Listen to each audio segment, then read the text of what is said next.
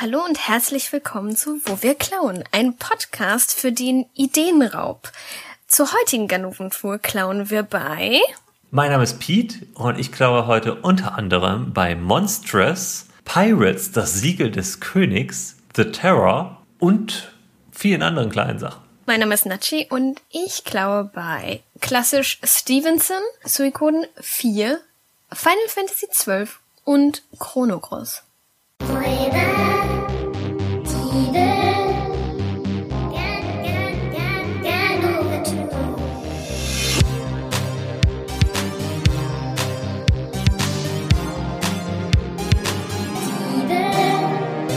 Was, nicht von was. Richtig, richtig, Bin richtig, ganz richtig. begeistert. Ja, wir klauen ja heute, das ist ja die erste Worldbuilding-Folge heute. Vorher hatten wir ja immer Charakter- und, und Story-Folgen und heute machen wir Wel- Weltbuilding, Weltenbau. Ah, okay, spannend. Ja. Deswegen ist ja quasi auch das Trope-Thema nochmal. Also klar sollte man die natürlich auch in seinem Abenteuer, wenn es geht, in seinem Charakter. Also Ja, ja. keinen Blutsbruder in der Backstory haben, wenn es geht, ja, so ne? ja, Aber ja, im besten merk- Fall. wenn's please. Aber ja, insofern Premiere auf ganz vielen Ebenen. Genau, genau.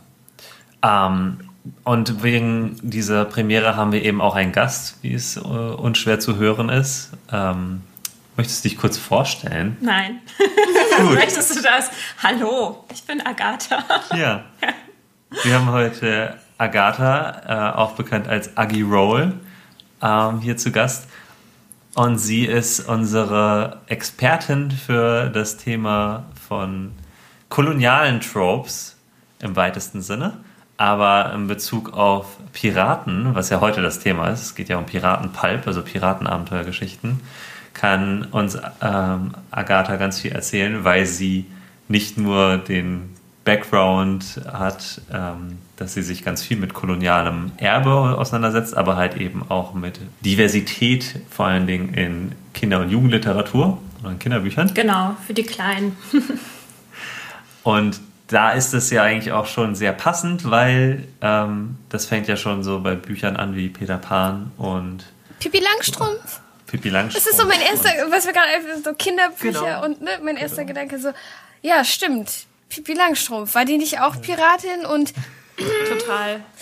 ups. Ja. Ich habe ja auch, na, als, als ihr mich eingeladen habt, und ich muss auch sagen, ich habe mich vorher nie über, also mit Piratinnen habe ich mich vorher nicht beschäftigt. Kennt ja jeder, jede. Und dementsprechend muss man sich damit auch nicht wirklich beschäftigen, weil wir ja gleich alle Bilder davon haben, wie Piraten, Piratinnen aussehen. Äh, habe dann aber auch in die Kinderliteratur reingeschaut und fand es echt krass, wie viele historische Kinderbücher es gibt, wo Piratinnen vorkommen. Also wirklich Pippi Langstrumpf mit dem Vater, der Kapitän äh, und Pirat war. Dann Peter Pan. Bei Peter Pan auf der Insel gibt es Piraten. Schatzinsel. Die Schatzinsel, genau. Also es ist auch ganz stark so ein kinderliterarisches Phänomen. Ich hatte auch mal ein Uniseminar, das hieß auch Children at Sea und da ging halt auch um Kinderliteraratur und eben viel mehr. Also wir hatten auch Lord of the Flies, da gibt es keine Piraten. Aber da war eben auch Stevenson natürlich mit bei und halt diverse andere. äh, So ganz, ja, Kolonialismus pur sozusagen, wie sich das so durchgezogen hat. Also es scheint ja wirklich auch so ein, ja, gerade für, für Kinder halt krasses Thema zu sein. Ja, und was halt ganz spannend ist, ist, dass es angefangen hat mit eher so Erwachsenenliteratur, also diese ganzen Abenteuergeschichten aus, den, aus dem 17. Jahrhundert äh, waren erstmal vor allen Dingen für Erwachsene und für Jugendliche und immer mehr ging es dann halt in die Kinderliteratur über. Und heute ist es ja vor allen Dingen so ein kinderliterarisches Thema, oder? Also, ja, also auch, würde ich sagen. Auch. Ja, oh, das oder es sind diese, ja so, ne, Fluch der Karibik-Zeug irgendwie, ne? Dieses, Für die ganze Familie. Ja, genau, Ja. es ist ein Disney-Ding, ne? Also, das Es ist auch. halt so, eine, so ein Märchengenre fast schon fast. Ich versuche jetzt gerade zu überlegen, aber ich glaube, das ist wieder sein eigenes Ding wahrscheinlich, weil ich habe mir jetzt auch den Wikipedia-Artikel zu Piraterie nochmal angeschaut und da steht ja auch Ostasien. Und ich glaube, in Ostasien ist es dann doch wieder was anderes äh, und so. Und wahrscheinlich auch in, keine Ahnung, afrikanischen Kontinent, darum gibt's bestimmt auch Ja. nochmal die eigene Dynamik, wo vielleicht andere wahrscheinlich ähnliche äh, Reibungspunkte, ne, mit vielleicht so Kompanien mhm. und so H mhm. Händlern und so, aber halt noch mal ein bisschen anders durchdacht. Wir kennen ja dann eher Karibik, ne, deswegen ja auch Fluch der Karibik. Wenn wir von Piraten sprechen, wovon sprechen wir eigentlich? True. Was wir eigentlich gerade ja schon festgestellt haben, dass es ja so ein popkulturelles Phänomen ist, ne? Also wir kennen alle Piraten. Wir waren vielleicht schon mal selber eine Piratin und Pirat, weil wir im Theaterstück aufgetreten sind, weil wir irgendwie uns verkleidet haben als Kinder, weil äh, wir vielleicht ein Rollenspiel gespielt haben oder ein Computerspiel und waren Piratinnen. So. Mhm. Äh, und weil wir ganz, ganz viele Filme und Bücher kennen und von klein auf. Also wie gesagt, Peter Pan habe ich auch, äh, als ich klein war, schon ganz viel gehört. Mhm. Und was aber das Spannende halt an Piraten ist, dass die aber, dass es die ja tatsächlich gab. Stimmt. Also diese, ne, also es gab historische Vorbilder und eigentlich gibt es die, äh, gibt's die ja immer noch. Ja. Die ersten Piraten, von denen man hört, sind wirklich tatsächlich aus der Antike. Und bis in die Gegenwart gibt es Piraten, Piraten in, in allen Weltmeeren. Ne? Also wie Nachi das gesagt hat, in allen Weltmeeren findet man Piraten, Piraterie vor. Aber was Nachi dann wiederum gesagt hat, diese Bilder, die wir haben, vor allem im Westen, stammen aus einer super begrenzten, kurzen Zeit. Der Raum ist die Karibik, die Zeit ist das 17., 18. Jahrhundert. Und äh, der historische Kontext ist da halt ganz, ganz spannend, weil das natürlich die Zeit der sogenannten Abenteuer, Entdecker war. Ja, es ja. war auf jeden Fall die Zeit des Imperialismus, es war die Zeit des Kolonialismus. So krass, wenn man halt sagt so, hey, Piraten, diese goldene Zeit der Piraten mhm, waren ja. irgendwie so 30 Jahre oder sowas? Genau, von 1690 bis 1730. Ne? Das ja. war sozusagen das goldene Zeitalter der Piraterie und wirklich auch nur auf den karibischen Raum bezogen. Und 95 Prozent der Piratenmedien, die es halt gibt, äh, wiederholen halt das, was da passiert ist. Nicht das, ja. was da passiert ist, wovon man denkt, was da passiert ist. Ne? Also da habe ich nochmal auch geschaut, woher gibt es eigentlich diese Berichte über Piraterie und das war auch total spannend. Ne? Also es gab einmal so ein, so ein Hauptwerk, wo auch gerne heute noch drauf geguckt wird, von Charles Johnson, A General History of the Pirates hm. von 1724. Mhm. Und da sind auch schon ganz, ganz viele Informationen reingeflossen, aber eigentlich gibt es Informationen aus Gerichtsakten. Dann wurden da ganz, ganz schnell so literarische Werke draus. Es gab ja teilweise auch Leute, die äh, Augenzeugen von Piraterie waren und dann darüber berichtet haben. Na, aber sehr, sehr häufig war das von Anfang an auch schon so literarisch äh, eingefärbt. Ne? Eingefärbt, also, ja, genau. Und auch romantisiert natürlich. Wie äh, ich es auch verstanden habe oder das, was wir halt auch recherchiert haben bisher, es gibt im Grunde keine Quelle aus erster Hand. Also es hat sich nie ein Pirat hingesetzt und gesagt, oh, ich schreibe mal auf, was ich so gemacht habe. Ja, die hatten auch nicht so eine hohe Lebenserwartung, muss man sagen. Ja. Und die, die halt eine hohe Lebenserwartung hatten, waren halt klug genug, nicht irgendwie große Schriftstücke zu hinterlassen.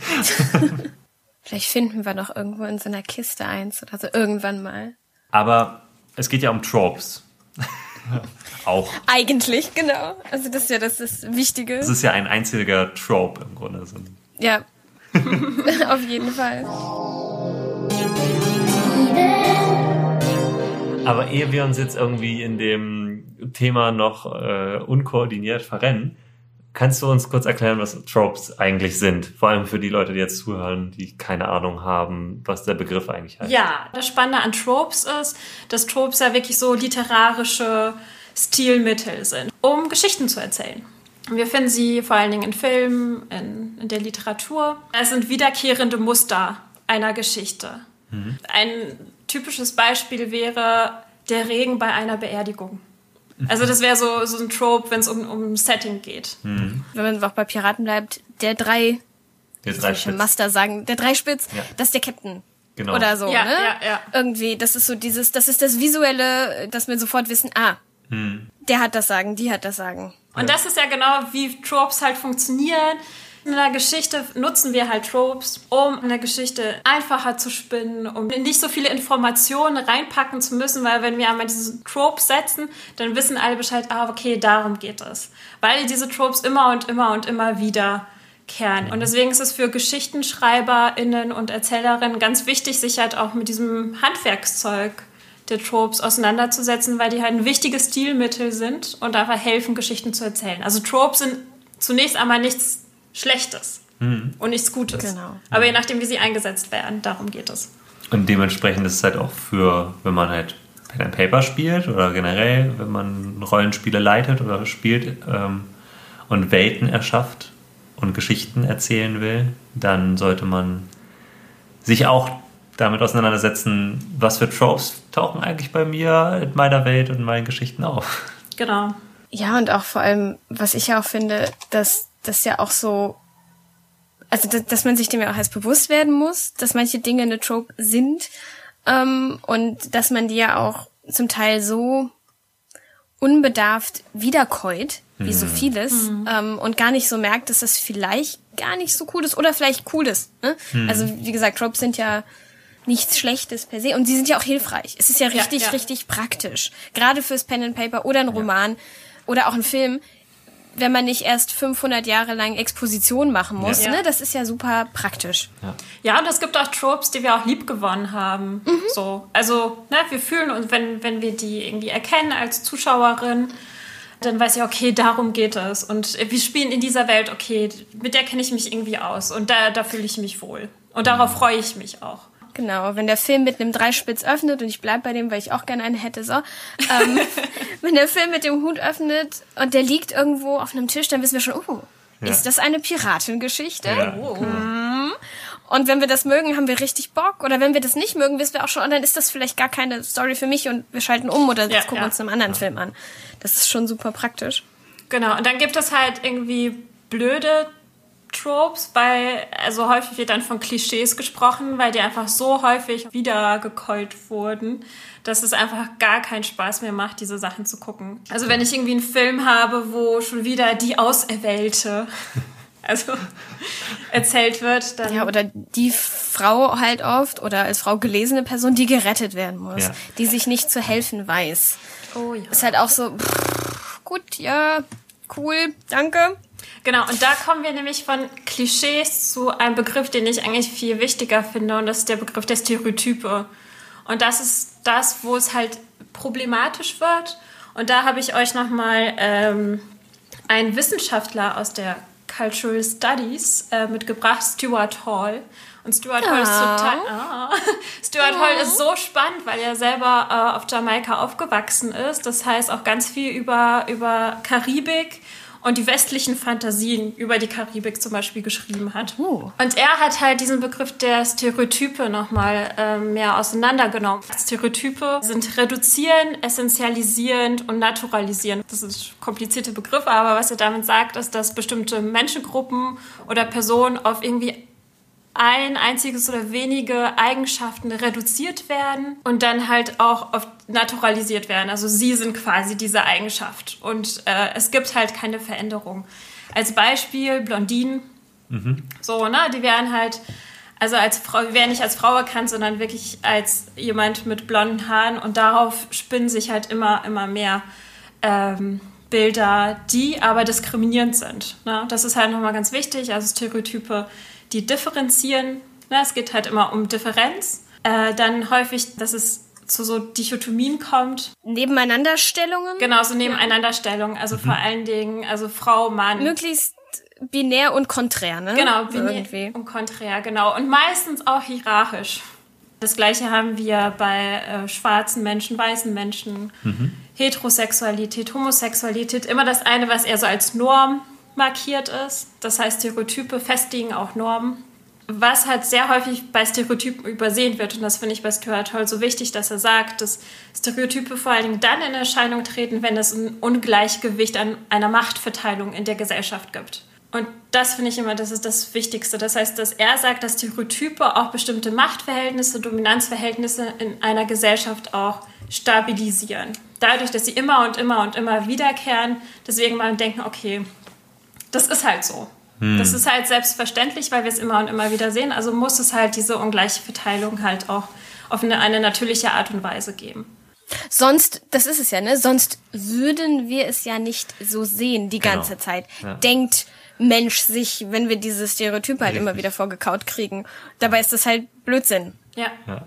Als, also das ist dann so diese ähm, self-fulfilling prophecy dann wieder. Genau. Ne? Also Genau. wenn, wenn wir die ganze Zeit nur von Piraten reden und halt eben nicht von Piratinnen, Ja. dann wird es wohl auch historisch niemals weibliche oder halt nicht männliche Piraten gegeben haben.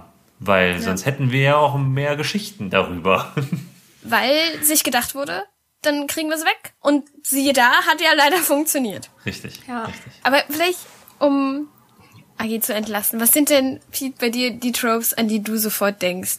Also wirklich so dieses karibische Flair natürlich, so dieses, also man hat halt immer eine, also so, ein, so eine Sandbank, also nicht mal eine Insel, sondern so eine Sandbank, wo so eine einzelne Palme rausguckt und am Horizont ist so ein Segelschiff und irgend so ein, so ein, meistens ein Typ mit so einer komischen Mütze, die verkehrt rum ist, also die halt so, so eine waagerechte Mütze, die keinen Sinn macht. Die so, Oh Gott, die- ne, die, die so aussieht wie selber wie so ein Schiff. Und die so Oh ja, oh mein Gott. du weißt nicht. Und dann ist aber noch so eine riesige Feder, Papagei auf der Schulter, Holzbein, ähm, Haken, also so ein Haken als Hand, so und dann halt irgendwie an so einem Seil hängt auf diesem Schiff. So, das ist so dieses, das ist so das Bild und dann hast du halt irgendwie schon 90 Prozent davon abgedeckt, was eigentlich Piraten in Popkultur sind. ähm, ja, das sind so die, das sind so die Tropes, an die ich denke und ähm, ja, und dann im zweiter oder, oder wenn man dann so drüber nachdenkt, merkt man auch direkt, ne? Also was das eigentlich alles, was da die problematischen Tropes sind. Aber da wird uns Agi bestimmt auch noch ein paar Sachen nennen können. Aber da kommt ja schon ganz viel raus. Also ne, der, der Ableismus halt eben auch, also wie halt mit äh, Behinderungen dann auch oft umgegangen wird. Ähm, aber halt eben auch sowas wie ähm, die Piraten, die halt dargestellt sind, sind halt fast immer Weiße. Fast, fast immer weiße Männer. Äh, die Leute, die halt dann am Rande irgendwie dargestellt werden, sind fast immer irgendwie Natives dieser paradiesischen Inseln und die haben meistens keinerlei irgendwie ja, Charaktereigenschaften oder, oder kulturelle Marker, außer dass sie halt Kannibalen sind. So. Sonst, es gibt dann auch so den ein oder zwei Natives, die quasi in der Crew mit dabei sein dürfen. Die haben dann aber meistens auch irgend so eine fast magische Kraft. Also die können dann den Wind besonders riechen. Also irgendwie, die brauchen immer noch mal eine extra Rechtfertigung, gefühlt, Genau. ähm, Ja. damit sie da sind. Ah, hier, der ist ganz schweigsam. Haha, weil er unsere Sprache nicht spricht. Aber er kann mit drei Blicken irgendwas Besonderes. Und das ist auch immer so ein bisschen, okay. Statt einfach, hey, der, der lebt hier. Natürlich kann er, na, mm, natürlich kann er diese Dinge. Ähm, Eugene, du aus seinem englischen Vorort, äh, wo du aufgewachsen bist mit Schafen. Na klar kann er den Wind besser riechen. Der wohnt hier. Das mit der, äh, das mit der Sprache finde ich zum Beispiel auch total spannend, weil ja tatsächlich es so war, dass viele PiratInnen in der Crew ja gar nicht die gleiche Sprache gesprochen haben. Also es gab wirklich, es war multisprachreich, ja, ja. die Crew, und die haben sich dennoch verstanden und das finde ich ist auch total äh, spannend an diesem Bild. Ich glaube, das ist was, was ich fast schon in Richtung positiv auch dann quasi. Also, ne, das ist was, was man nehmen kann. Ähm, was ich auch finde, eine positive Trope, die mir einfällt bei Piraten, ist immer, dass sich Piraten für Found Family Geschichten total eignen. Weil man hat immer das Gefühl, das ist, also wenn es jetzt nicht die die Antagonisten sind, was natürlich auch häufig der Fall ist, aber selbst wenn es die Antagonisten sind, selbst wenn ich so an Disney und Peter Pan denke, habe ich trotzdem das Gefühl, die kümmern sich umeinander. Das sind Ja. zwar die Ja. Antagonisten, die wir gerade sehen, aber das ist, das ist eine richtig enge Gruppe und Captain Hook ist schrecklich, aber irgendwie bleiben die doch bei ihm. Und so dilettantisch wie er dann auch ist, also so schrecklich, also ne, kann er gar nicht Ja. sein, dass die nicht irgendwie aus irgendwelchen Gründen doch bei ihm bleiben. Und dafür, das finde ich halt auch immer ganz nett und Queerness halt. Also Ja. als, als Piraten sind immer ein bisschen anders, immer ein bisschen so, ne, diese exzentrisch mit der Feder allein schon oder dann die besonders, das viele Gold, das Ganze, ne? Das finde Ja, ich halt auch, endlich also dürfen das, Männer auch Schmuck Ja. tragen, ja, übermäßig. Und- Und, und sie- und- äh, offene Hemden. ja, oh Gott, Errol Flynn lässt grüßen. Ähm, Und Make-up definitiv. Ja, Make-up, äh, ja. Die, ne, die haben Lange Film Haare. dann immer Eyeliner, lange Haare, gepflegt auch zum Teil. Also so, das ist das Leute, die dann so den Bart zwirbeln und die gepflegte Bärte haben und sowas alles Ja. irgendwie. Was natürlich dann auch oft vilifiziert wird und wo es dann irgendwie Queer Coding bei Bösewichte, Captain Hook oder generell Disney Villains sind ja da ein ganz großes Beispiel. Äh, aber ja, also das kann man halt nehmen und wenn man es jetzt benutzt für sein eigenes Setting, eben ins Positive reinpacken. Und äh, ja, da gibt's auch nicht, ist nicht alles schlecht nee. in den Tropes. Nee, und das ist, glaube ich, genau das Spannende, ne? Das ist eben so, so widersprüchliche Bilder gibt, also positive wie negative, abschreckende, gewaltvolle und wiederum so faszinierende und äh, gerade was du meintest auch so diese egalitäre äh, Egalitärität auf dem Schiff, ne? Also das sind ja so Sachen, weswegen wir glaube ich auch so eine Faszination haben, wenn es um die Piraterie geht. Ja. Und äh, du hattest ja auch erzählt, was wir halt noch wissen, ist, dass es halt so kleine Inseln, also die Piratencrews als so kleine Inseln erster demokratischer Prozesse auch waren. Ja, und auf dem Schiff, genau. Ja, also, was ja total spannend bevor ist. es noch die französische Revolution gab, gab es demokratische Strukturen wohl auf diesen Schiffen. Ja.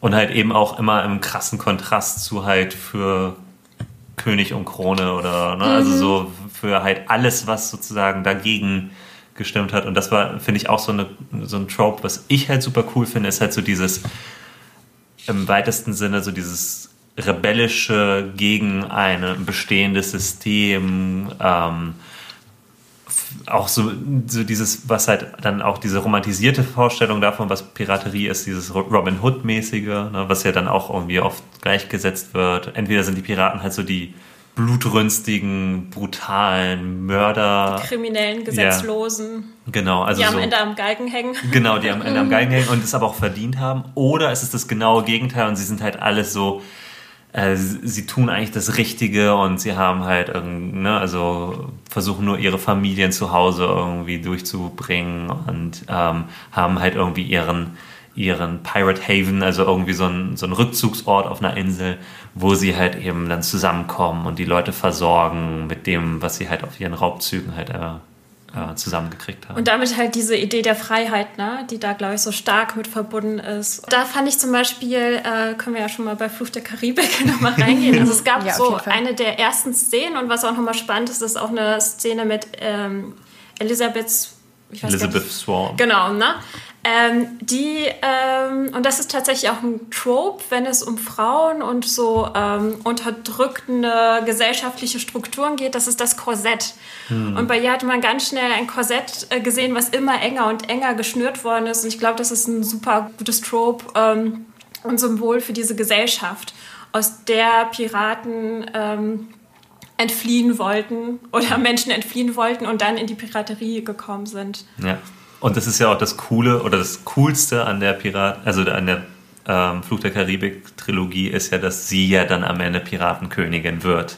Mhm. Ähm, oder generell auch so dieses ähm, die ersten 10 Minuten oder 20 Minuten vor Film, wo man so, dass sie irgendwie sagt so, ja, kidnapp mich. Ja, ja, nimm mich mit.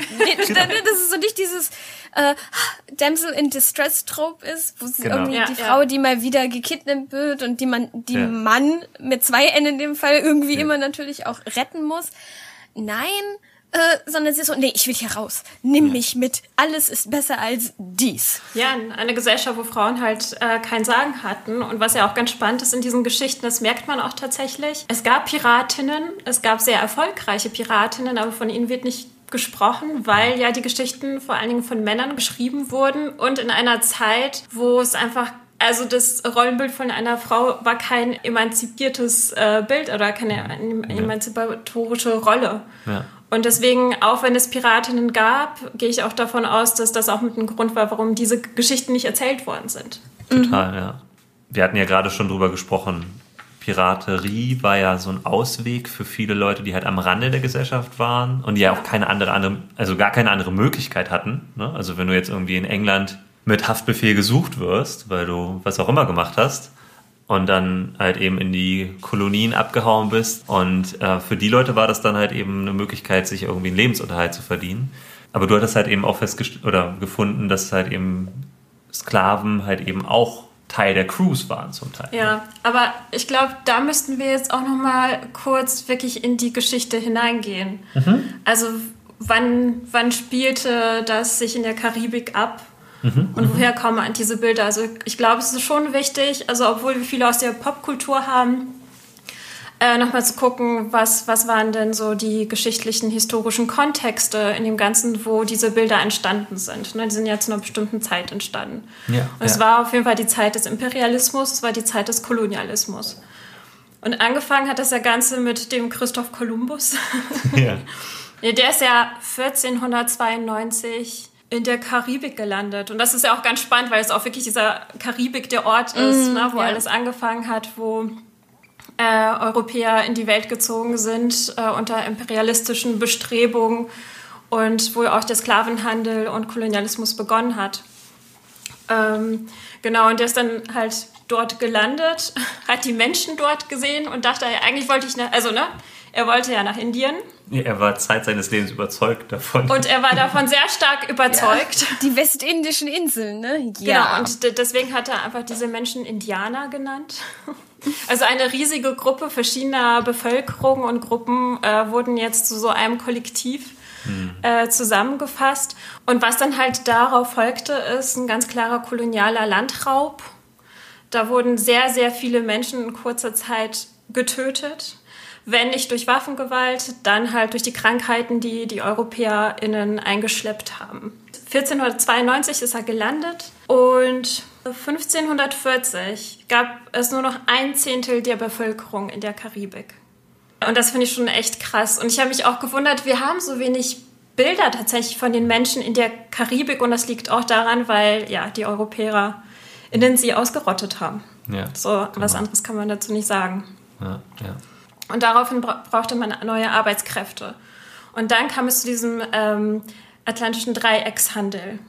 Also es gab dann EuropäerInnen, die dann halt billige Waren nach Afrika verschifft haben, dort ähm, AfrikanerInnen äh, gekauft haben für Perlen, für Waffen. Die wurden dann halt genau in diesen karibischen Raum verschleppt unter den krassesten Bedingungen auf Sklavenschiffen. Ähm, und dort mussten sie dann als Arbeitskräfte ähm, arbeiten, weil es ja da eben die Rohstoffe gab, das Gold äh, gab. Und diese Rohstoffe wurden dann wiederum nach Europa verschifft und dort halt verkauft. Was das eigentlich für ein furchtbarer Hintergrund ist geschichtlich, ne? dass äh, wir halt irgendwie dann so sagen können, ja, die Piraten kamen aus dem ganzen, also von überall her waren sie in der Karibik, so als wenn, ne, als wenn das halt irgendwie eine bewusste oder freiwillige Entscheidung gewesen wäre. Ja. Genau, und das Spannende ist jetzt, dass also diese, diese Waren, die dann verschifft worden sind, das ist ja genau dieses Raub, der, das Raubgut der Piraterie. Und das finde ich auch nochmal ganz, ganz spannend, nochmal da irgendwie genau drüber nachzudenken, was äh, haben Piraten da erbeutet tatsächlich. Ja, ja. Und vor allem, wir reden ja heute auch über Piraten, also Piratenpulp, also generell auch Abenteuergeschichten. Ähm, ich habe halt, glaube ich, letztes Mal, als wir, oder im Vorfeld haben wir auch darüber gesprochen, Nachi. Für mich ist Indiana Jones im Grunde auch eine Piratengeschichte, so im weitesten Sinne. Also, weil, auch wenn er ein Archäologe ist, äh, im Grunde macht er das Gleiche. So, Ja, auf jeden Fall, doch. Und ich meine, ja, er hat, das Einzige, was Indiana Jones halt unterscheidet, ist, dass hinter ihm steht das, die, das amerikanische Government irgendwie, die, das Genau. Museum und so. Aber eigentlich, Ja. ne, Er hat halt irgendwie so eine andere, also er ist halt nicht ein Gesetzloser, sondern er hat halt irgendwie die Macht oder das Privileg, irgendwie sich die Gesetze so zurechtzulegen. Aber da fällt mir gerade ein, Total. was ich am allerspannendsten fand, oder das, was du gerade, glaube ich, auch ansprechen wolltest, Agi. Kannst du kurz sagen, was die Definition von Schatz ist? Ja, genau. Oh Eins ja. der ersten Sachen und Tropes, die Ja. man im Kopf hat, wenn es um Piraten geht, ist der Piratenschatz. Ja. Und das ist entweder einmal die, die Beute, die sie ähm, erbeutet haben von ihren Raubzügen, oder halt der Piratenschatz, den sie irgendwie versteckt haben und jetzt irgendwie Jahrhunderte später irgendwie ausgegraben werden mit diesen Karten, die wir dann irgendwo auf Dachböden finden, Ja. wie bei den Goonies. ja, wirklich so ein Teil. Genau. Oh ja. Ja. Genau, und dann habe ich mir angeguckt, was ist denn eigentlich ein Schatz? Und da habe ich nämlich auch Wikipedia befragt und Wikipedia sagt, im BGB, Oh. BGB, im bürgerlichen Gesetzbuch steht, dass ein Schatz eine bewegliche Sache ist, die so lange verborgen war, dass sich ihr Eigentümer nicht mehr ermitteln lässt. Also wenn wir jetzt auf diesen historischen Zeitpunkt eingehen, wo äh, wir vom Schatz sprechen, was äh, erbeutet worden ist, wir ganz klar wissen, wer die EigentümerInnen sind und, und die ganz klar auch ermitteln können. Ja, und es ist halt auch nicht lange verborgen, vor allen Dingen, wenn es halt ein Piratenschatz ist, dann ist es, also wenn wir gerade uns nochmal erinnern, das sind 40 Jahre, von denen wir sprechen, diese goldene Zeit ja, ja. der ja. Piraterie. Und wie lange soll das verborgen sein? Also klar, die Lebenserwartung war halt damals nicht so, nicht so krass, aber selbst da sind Leute 60, 70, 80 geworden. Und das ist halt dann schon irgendwie sehr weit hergeholt zu sagen, naja, also das, was wir denen vor drei Wochen geklaut haben, und da wissen wir jetzt nicht mehr, wo die sind. Ja, genau. Und naja, und die, die Sache ist ja nochmal, okay, wir haben es ja jetzt im britischen Königshaus oder ne, die Franzosen haben es dann von den Briten irgendwie geklaut. Ja. Aber die Sachen, die Waren, die sie haben, gehören eigentlich ganz, ganz anderen Menschen. Genau, ja. ja? ja. Ähm, also gerade auch so diese Bilder vom Aztekengold oder zum mhm. Beispiel, von dem gesprochen wird. Also es gibt immer noch Vor ähm, Nachfahren ne, von ja. bestimmten Kulturen, ähm, die man heute auch noch teilweise ausmachen könnte, wenn man wollen würde. Ja, genau. Wenn wir uns das historisch nochmal angucken, dass auch Piraterie natürlich auch auf Ausbeutung und von Ausbeutung und Versklavung auch profitiert haben. Und wenn ihr euch später dann irgendwie Sachen überlegt, wie gehe ich mit einem Schatz um, könnte man da vielleicht auch mal ganz neue Geschichten und andere Geschichten spannen. Auf jeden Fall. Gerade so, als ich drüber nachdenke, oder fällt euch irgendwie eine Geschichte ein, wo ein Schatz zurückgebracht wird? also wenn ich überlege gerade und mir fällt echt nichts ein, wo. Na, sonst ist es, also ich kenne, das Klassische ist doch dieses Karte gefunden, Menschen denken sich, oh cool, ja. äh, und finden Schatz und dann, yay, ja. haben sie das. Und selbst da weiß man ja vielleicht sogar, wem zumindest die Schatzkarte gehört hat. Mhm. Ob der Schatz dann auch eine Erbeutung und, und Diebesgut ist, dann ist wieder hin. Aber theoretisch kann man, okay, den Original, Original Eigentümer kann man genau. nicht mehr blind, aber wenigstens vielleicht zumindest den dem die Karte gehört hat. Der sieht, ja. Vielleicht gibt's da ja, ne? Ja. Und solche Sachen. Aber nein, erstmal nicht. Ja, eben. Nee, und das wird ja so fortgeführt, ne? Also diese, dieser ja. Besitz, die, die äh, Begierde nach, nach Glitzer und Reichtum und so. Und das hat ja auch schon den Reiz der Piraten angeblich ausgemacht. Und das reizt uns ja heute auch. Ja, und halt auch einfach, äh, ich glaube, der, der, der, nicht unbedingt Robin Hood-Gedanke, aber zumindest der ähm, Fuck the Establishment-Gedanke. so. ja, die, die, die britische Gesellschaft, gerade da, wenn man da im Klischee bleibt, diese hoch zugeknöpfte, äh, streng reglementierte, zumindest vom Klischee her alles, ne, wo, wo alles, was aus der Reihe tanzt, halt keinen Platz hat. Und wenn man sich dann eben diese Piratencruise anguckt, wo halt alle quasi aus der Reihe tanzen und keiner keine er zusammenpasst und mhm. zack ja, ja. Ähm, und sowas alles. Also dass da zumindest auch zumindest mal so eine Tokenfrau dabei ist, weil die das wenigstens durfte so, weil ne, in der britischen Gesellschaft absolut un geht gar nicht, ja, ne? Ja. Aber so schafft's halt äh, Elizabeth bei Flucht der Karibik auch irgendwann zum, zum Pirate zum Pirate King, ja. äh, weil ja, da, da, kon, da ging das da ging es halt, dass, dass man das so ein bisschen meritokratisch quasi ja. denkt. Wenn du gut bist als Pirat und deinen Job, was auch immer genau. das genau nun ist, gut machst, kannst du machen. Ja. Ja, und, und äh, so ja. ein klassischer Trope, weil wir ja bei Tropes sind, wenn es um Frauenfiguren äh, geht, dann sind das ja immer, also es gibt halt immer nur eine Frau auf dem Schiff, wenn überhaupt. So, das ist so die Regel. Ja. Und das andere ist, dass sie sich in der Regel immer als Junge verkleidet. Oh ja. Uh, und irgendwann mal ja. finden wir dann heraus, ne? und dann ist sie natürlich auch Love Interest von irgendeinem ja, anderen Piraten. Ah. Jetzt nochmal Facts aus der Geschichte. Mhm. Facts mit Agi finde ich super. Neues Segment. äh, it is done. Es, es gab tatsächlich nicht nur eine Frau auf dem Schiff. Es gibt ich äh, zwei. Ja, tatsächlich, also von denen berichtet wird.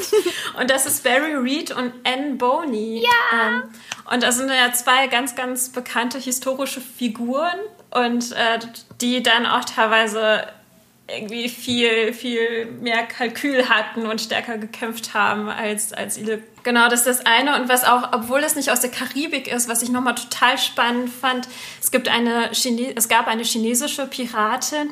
Es war aber dennoch die Zeit, das war sie 1775 geboren. Und sie hieß Sheng Shi.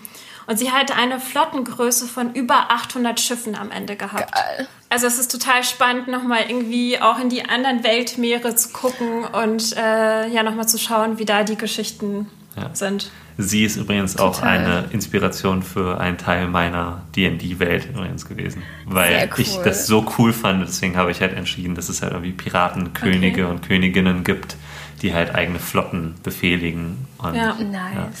Und wenn wir jetzt aber zu den problematischen Tropes wiederkommen, was mhm. halt passiert, wenn man einfach mal Piratin googelt, also mit oh IN Gott. am Ende, dann findest du tatsächlich nur sexy Kostüme.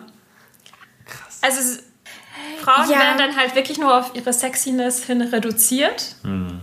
Und äh, das ist ihre einzige also die Augenweide ist irgendwie die einzige Eigenschaft, die sie mitbringen. Und dabei gibt es halt so geile, coole äh, Geschichten. Ich bin auch gerade sehr sauer. Ich habe währenddessen hier gerade auch nochmal versucht, ein Buch zu finden, was mir immer mal wieder, und ich war mir sicher, ich habe es irgendwo, ähm, wo es halt auch um äh, Female Pirates ging und eben ein bisschen mehr, glaube ich, mhm. und auch nicht unbedingt die, die zwei großen, die äh, so bekannt sind, aber ich find's gerade nicht und es ärgert mich. Und ich googelte dann, ich ging von meiner Wunschliste zu Google über und landete dann eben auch gerade bei 12 Kostümen und dachte mir, mm. oh, ist wirklich, wirklich schlimm. Aber jetzt können wir über ja. die... Jetzt die, können wir nochmal über die problematischen Tropes sprechen. Vorhin bin ich ja auf den Begriff der Stereotype eingegangen und dass es da so immer so dichotome Bilder gibt ähm, und hierarchische Bilder und die werden häufig in diesen ähm, in der Literatur und in den Tropes äh, reproduziert. Und das sind zum Beispiel etwa sowas wie die einen sind primitiv, die anderen sind zivilisiert. Die einen, einen sind unterentwickelt, die anderen entwickelt und fortschrittlich. Die einen sind heidnisch, hm. die anderen sind christlich. Die einen sind kriegerisch, die anderen kultiviert. Das Ganze ist ja zugunsten des Westens konstruiert.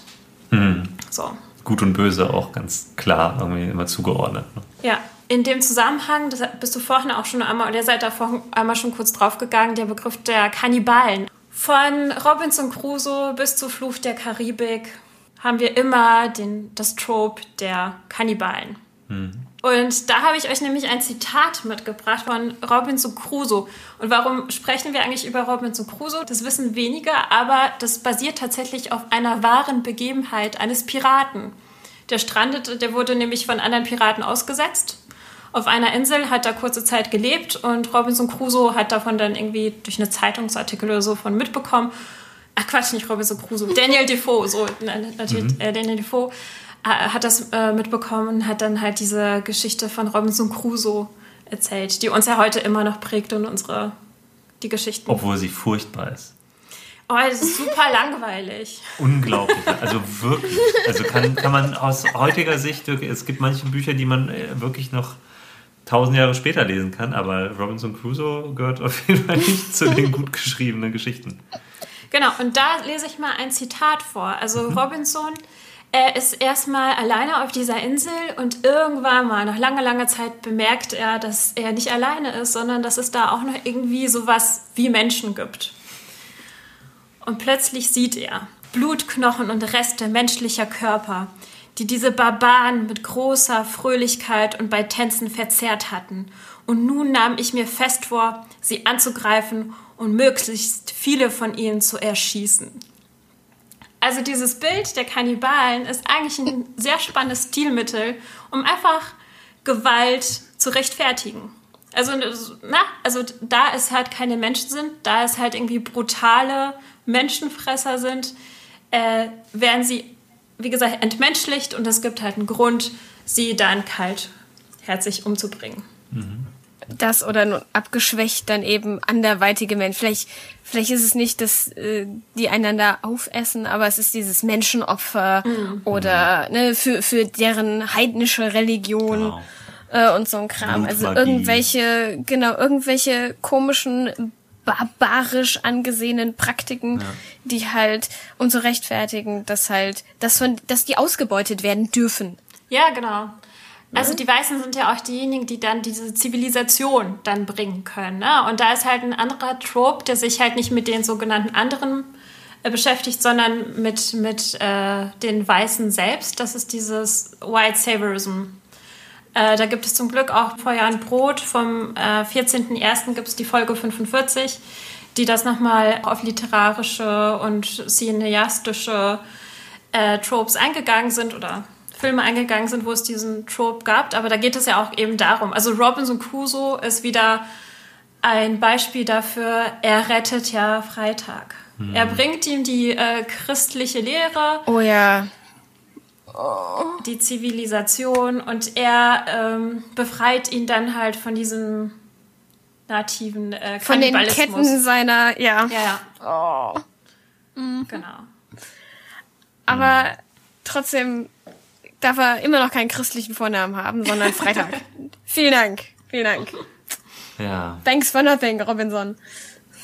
Ah, das ist schon hart. Was ich jetzt daraus mitgenommen habe als erstes ist so, wenn man in welcher Form auch immer Piratengeschichten erzählen will, denkt bitte drüber nach, wo findet das statt und wer lebt dort, beziehungsweise braucht braucht man grundsätzlich für die Geschichte Kolonien oder Kolonialismus? Mhm. Ähm, braucht man Imperialismus in dem, also im weiteren Sinne? Braucht man Leute, die halt irgendwo hingehen und etwas in Anführungsstrichen entdecken? Oder funktioniert das auch anders? So. Und dann hat man schon ganz viele Pro Probleme, die dadurch entstehen, oder ganz viele auch Stereotype, wie du gesagt hast, fallen dann schon raus, wenn man halt eben nicht sagt, hier, wir haben das entdeckt und dann, ups, da sind aber schon Leute. Naja, dann werden sie wohl Kannibalen sein. Also, ähm, das kann man sich halt auch alles irgendwie schenken und automatisch dadurch viel interessantere Geschichten erzählen, weil man nicht auf die gleichen drei Stereotype genau. zurück. Und im, im ja. je nachdem, wer, wer die, die Gruppe ist, die sich da bewegt als Spielende, wenn die etwas herausfinden, was zumindest sie als Gruppe vorher nicht kennen. Das kann ja durchaus mhm. spannend sein, dass es dann nicht irgendwie eben in diese, die sind primitiv, die sind, ja. Genau. Das ist auf jeden Fall, ein, sondern dass man das vielleicht umdreht und eben Richtig. sagt so, wow, das ist eine viel höhere Kultur. Ja. Also dass man ja. diese ganzen, so, dass es vielleicht auf den ersten Blick nach diesen Tropes ausschaut, den schlechten, dass man sagt, nee, gar nicht. Genau. Also das ist das Wichtige, diese Tropes zu kennen und dann zu sagen so, nee, so nicht. Ähm, das vielleicht, also entdecken geht ja auch für mich, wenn's, wenn man es versucht loszulösen von dem kolonialistischen, etwas, was die Person selber noch nicht kennt. Das ist eine mhm. persönliche mhm. Entdeckung weniger als eine, dass man es auf jeden Fall vielleicht auch loslöst von einem einer imperialen Macht oder überhaupt ja. einer Macht, ne? dass eine Abenteuergruppe halt hingeht und etwas findet, was für sie neu ist Richtig. und nicht jetzt per se, also an sich neu sein muss und dass man eher äh, spannende Leute und Kulturen trifft, die einem neu sind, statt äh, etwas, was man erobern, verbessern mhm. oder ja, ja. irgendwie etwas statt statt was zu finden, wo man irgendwie Licht hinbringt, wo man was müsse, ne? so ja. nach dem Motto, wo man das Licht in diese Dunkelheit bringt, sondern dass man eben was was mitnimmt, dass man sagen kann, so, oh Mann, und wenn es nur das beste neue äh, Gulasch ist der Welt oder so, keine Ahnung. Es muss nichts Großes sein, aber. Was ich halt hm. immer als gutes Beispiel äh, nenne, in dem Fall ist halt echt äh, Black Panther. Dieses, es funktioniert auch anders und Hochkultur ist nicht automatisch weiße Männer mit Perücken. ähm, da, das ist halt etwas, was ich halt ganz, ganz wichtig finde, dass ein klarer und deutlicher Gegenentwurf ist, der eigen ist, anders aussieht, sich anders anfühlt und wo Menschen klug sind, erfindungsreich sind, intelligent sind. Also so all, all diese Sachen, die man sonst mit dem, mit dem zivilisierten Westen assoziiert, werden dort halt eben auf eine andere Art und Weise dargestellt und Leuten zugeschrieben, denen das also geschichtlich gesehen nie zugeschrieben wurde. Mhm. Und ähm, wenn wir uns mhm. halt auch irgendwie in der Geschichte angucken, also da gibt es ja zig Beispiele davon, da braucht man auch gar nicht bei Popkultur zu klauen, sondern kann auch einfach sich irgendwie zwei, drei ähm, Orte mal in der Geschichte angucken, die nicht Europa sind ähm, und stellt fest, oh, es gab auch afrikanische Hochkulturen irgendwie weit vorm Mittelalter. Ähm, ja, komisch, dass wir das in der Schule nicht mitbekommen. ja. ja. Definitiv. Da finde ich nochmal spannend, weil du weil ihr auf Weltenbau eingegangen seid, also einfach den Raum nochmal irgendwie sich anzugucken, des Atlantiks oder der Karibik. Und dieser Karibik, in dem Begriff der Karibik sind auch gerade stark diese, diese westlichen Fantasien-Gebilde äh, irgendwie drin. Und da habe ich nämlich auch nochmal ein Hörbeispiel mitgenommen. Das ist nämlich von Terra X über die Piraten der Karibik. Die Spanier, die als Erste ihre Füße in dieses Land setzen, sind wie betäubt angesichts der Naturwunder und der geheimnisvollen Bauwerke der Ureinwohner. Dieses Land lässt von Anfang an auf reiche Beute hoffen.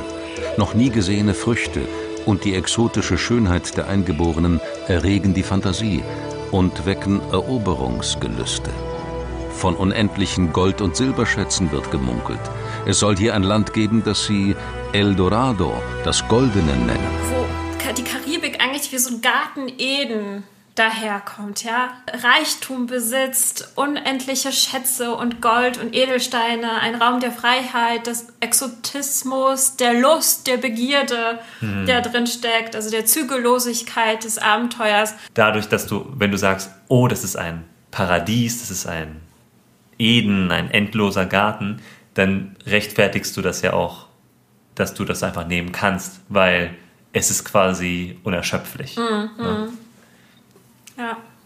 Und ich finde das total krass, wenn dann halt irgendwie so ein wissenschaftliches Format dann halt eben die, diese westlichen Fantasien überträgt. Ja, und für die Leute, die dort leben, ist es halt einfach dienstags, ne? Ja. Also das, ja, ist, genau. das, ist, das ist einfach ja. normal und genau. äh, deine, die großen Augen der Leute, die da ankommen, sind so, ja. Was, das ist halt so. Ja. Das ist nichts Besonderes und vor allem ist es nichts eben, was man, also ne, diesen ganzen Reichtum und dieser Garten Eden ist nichts, was du dir eigentlich einfach nehmen kannst. Mhm. Vielen Dank. Das ist nämlich schon, das gehört schon jemandem. Ja.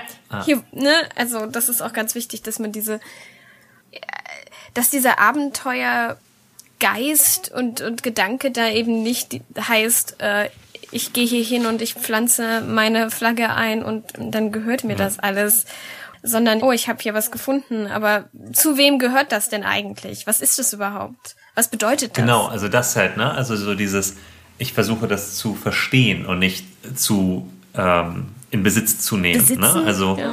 das ist ja irgendwie immer das viel Interessantere und viele Piratengeschichten basieren ja auch darauf oder auch Abenteuergeschichten basieren ja darauf, dass Leute dafür dann halt eben Konsequenzen tragen. Ne? Also Fluch der Karibik ist ja der titelgebende Fluch basiert mhm. ja darauf, dass es halt Aztekengold ist und upsi, wir haben das genommen, jetzt sind wir untot und verflucht. Ne? Ja, aber das ist so eine, so eine kleine Sozialkritik, die sie auch nochmal versucht haben, da reinzubringen. Ja, ne? Ja. Also während man auch eben von, von den Azteken sprechen könnte, die zu den Protagonistinnen machen könnte, nee. ja. die halt nicht irgendwie mystisch sind. Also der, na, äh, klar ist das eine Fantasy auch Geschichte, aber die Zauberei, die wird wiederum den anderen zugesprochen, mm, den genau. Azteken. Ja. So, Oder ja. auch generell, ne? Also es gibt keine weiße Person, die zaubern kann in Nein. der Geschichte. Es ist halt. Ja, ne? das stimmt. Es ist immer, also es gibt halt die eine schwarze Person, die sich dann natürlich auch als Göttin entpuppt. Und ja, ja also. Die auch nicht einfach, ne, jemand sein kann, der dort lebt und Nein. für dass das normal ist. Nein, das ist dann wieder was Besonderes, weil wenn jemand nicht weiß, es sind solche Geschichten. Und auch noch eine Frau dann, dann, ja, und dann muss es auch nochmal besonderer als besonders ja, irgendwie ja, sein. Ja, und trotzdem äh, übersexualisiert mhm. und äh, ist, ist die nicht auch, also soweit habe ich nie geguckt, soweit kam ich nicht. Ist die nicht auch so Pseudo-Love-Interest oder Ex-Love-Interest? Ja, also, ja. also so alles in, auf diese eine weibliche Figur dann noch drauf geklatscht, weil man hat ja nur die eine, da muss ja. Genau, genau. Und die muss ja alles mitnehmen äh, und mitmachen ja, ja. und sowas. Also. Und die wird am Ende nein, 30 Meter Nein, hoch. und nein. hm, klar. Ja das letzte Trope, was ich mitgenommen habe, und das äh, passt eigentlich ganz gut äh, zu den vereinzelten schwarzen ProtagonistInnen in den äh, Geschichten, ist äh, der schwarze Pirat. Also es gibt immer der eine. Den, den einen schwarzen Piraten, also in der Regel auch ein Mann. Und den findest du also auf dem Piratenschiff, ne, als Crewmitglied. Bei Fluch der Karibik findest du ihn Du findest das aber auch bei Peter Pan und bei vielen, vielen anderen Geschichten. Und da finde ich es total erschreckend, wie diese eine einzige schwarze Person dargestellt wird. Und zwar wird immer versucht, der, der Kontext der Sklaverei immer mit reinzubringen, aber in einer furchtbar entmenschlichten Art und Weise. Wenn wir uns nämlich diese eine schwarze Person angucken, dann ist es ein, eine entflohene Person mit einem geschundenen Körper. Also wenn wir uns Fluch der Karibik angucken, sind das äh, die Personen, die ganz viele Narben im Gesicht, auf der kompletten Haut haben. Und die haben nicht nur einen geschundenen Körper, sondern eine geschundene Seele. Also meistens sind es so große Hühn, häufig eher ein wildes Tier. Die haben häufig auch diese gespitzten Zähne. Mhm. Grunzen ähm, immer nur oder brüllen. Ja, die haben keine Sprache, genau. Sind sprachlos, äh, also wirklich entmenschlicht. Und das sind vor allem diejenigen, die die brutalsten auf dem Schiff sind. Und das finde ich, äh, ja, sehr krass. Also sie sind meistens von selber von Schmerz befreit durch ihre Ent, äh, Erfahrungen. Äh, und sie sind diejenigen, die auch die Peitsche in der Hand haben und die anderen äh, ja, auspeitschen. Mhm. Und da wird halt wiederum Menschen äh, entmenschlicht in diesen Rollen. Und äh, genau, da habe ich euch ein Zitat aus Peter Pan äh, mitgenommen. Bei Peter Pan werden halt, äh, die Crew wird halt vorgestellt. Und dann, wenn es um, um den einen schwarzen Piraten geht, äh, steht da, der riesige Schwarze hinter ihm hat viele Namen gehabt, seit er den einen ablegte, mit dem N-Mütter, N-Kinder immer noch erschrecken, an der Küste von Guajomo. Also N steht äh, für die rassistische Bezeichnung von mhm. äh, schwarzen Menschen, die ja immer, immer auch in diesen Kontexten immer wieder produziert wird und wiederholt wird. Äh, genau. Aber das ist halt die krasse Schreckensgestalt. Und die finden wir zum Beispiel auch bei Fluch der Karibik wieder. Äh, was total krass ist, wenn wir nämlich in die Geschichte gehen, äh, habe ich Zahlen gefunden, dass es bis zu 30 Prozent schwarze Crewmitglieder gab auf Piratinnenschiffen. Und es glaub, gab auch noch gleichzeitig super bekannte schwarze Piraten aus der Geschichte. Und zwar gab es zwei, ähm, die aber alle beide Black Caesar hießen. Äh, Black Caesar Nummer 1 war auch wirklich bei Blackbeard in der Crew mit. Und der andere Black Caesar Pirat war ein wichtiger Protagonist bei der haitianischen Revolution. Man könnte, wenn man wollen würde, da krasse, revolutionäre, widerständige sagen, Geschichten wo ist mein erzählen. Film? Wo ist mein Film über Black Caesar, den zweiten, der Haiti befreit? Ja. Hallo? Ich will eine ganze Serie davon haben. Ja, hallo, bitte, ja. Oder macht, Ja. warum nimmt man nicht das als Vorlage für so eine Fluch der Karibik-Trilogie? Also wie viel, wie viel spannender wäre das, anstatt dann halt die nächsten Filme wieder über Jack Sparrow zu machen, hätten sie halt, ja, Das wäre ne, das wär auch eine coole Franchise gewesen. Immer einen anderen coolen Piraten. Und einen bitte über äh, Shang-Chi. Shang-Chi? ja, genau. Ähm, please? Ja, genau. Weil die, die asiatische Piratin mit 800 F Flotten, Ja, 800 mit, Schiffen, äh, genau. Schiffe, äh, Riesencruise, gib mir das. Ja, total. Ähm, also wow. Ach, äh, ah, weiße Männerfiction halt. ne? das ist echt so. Oh.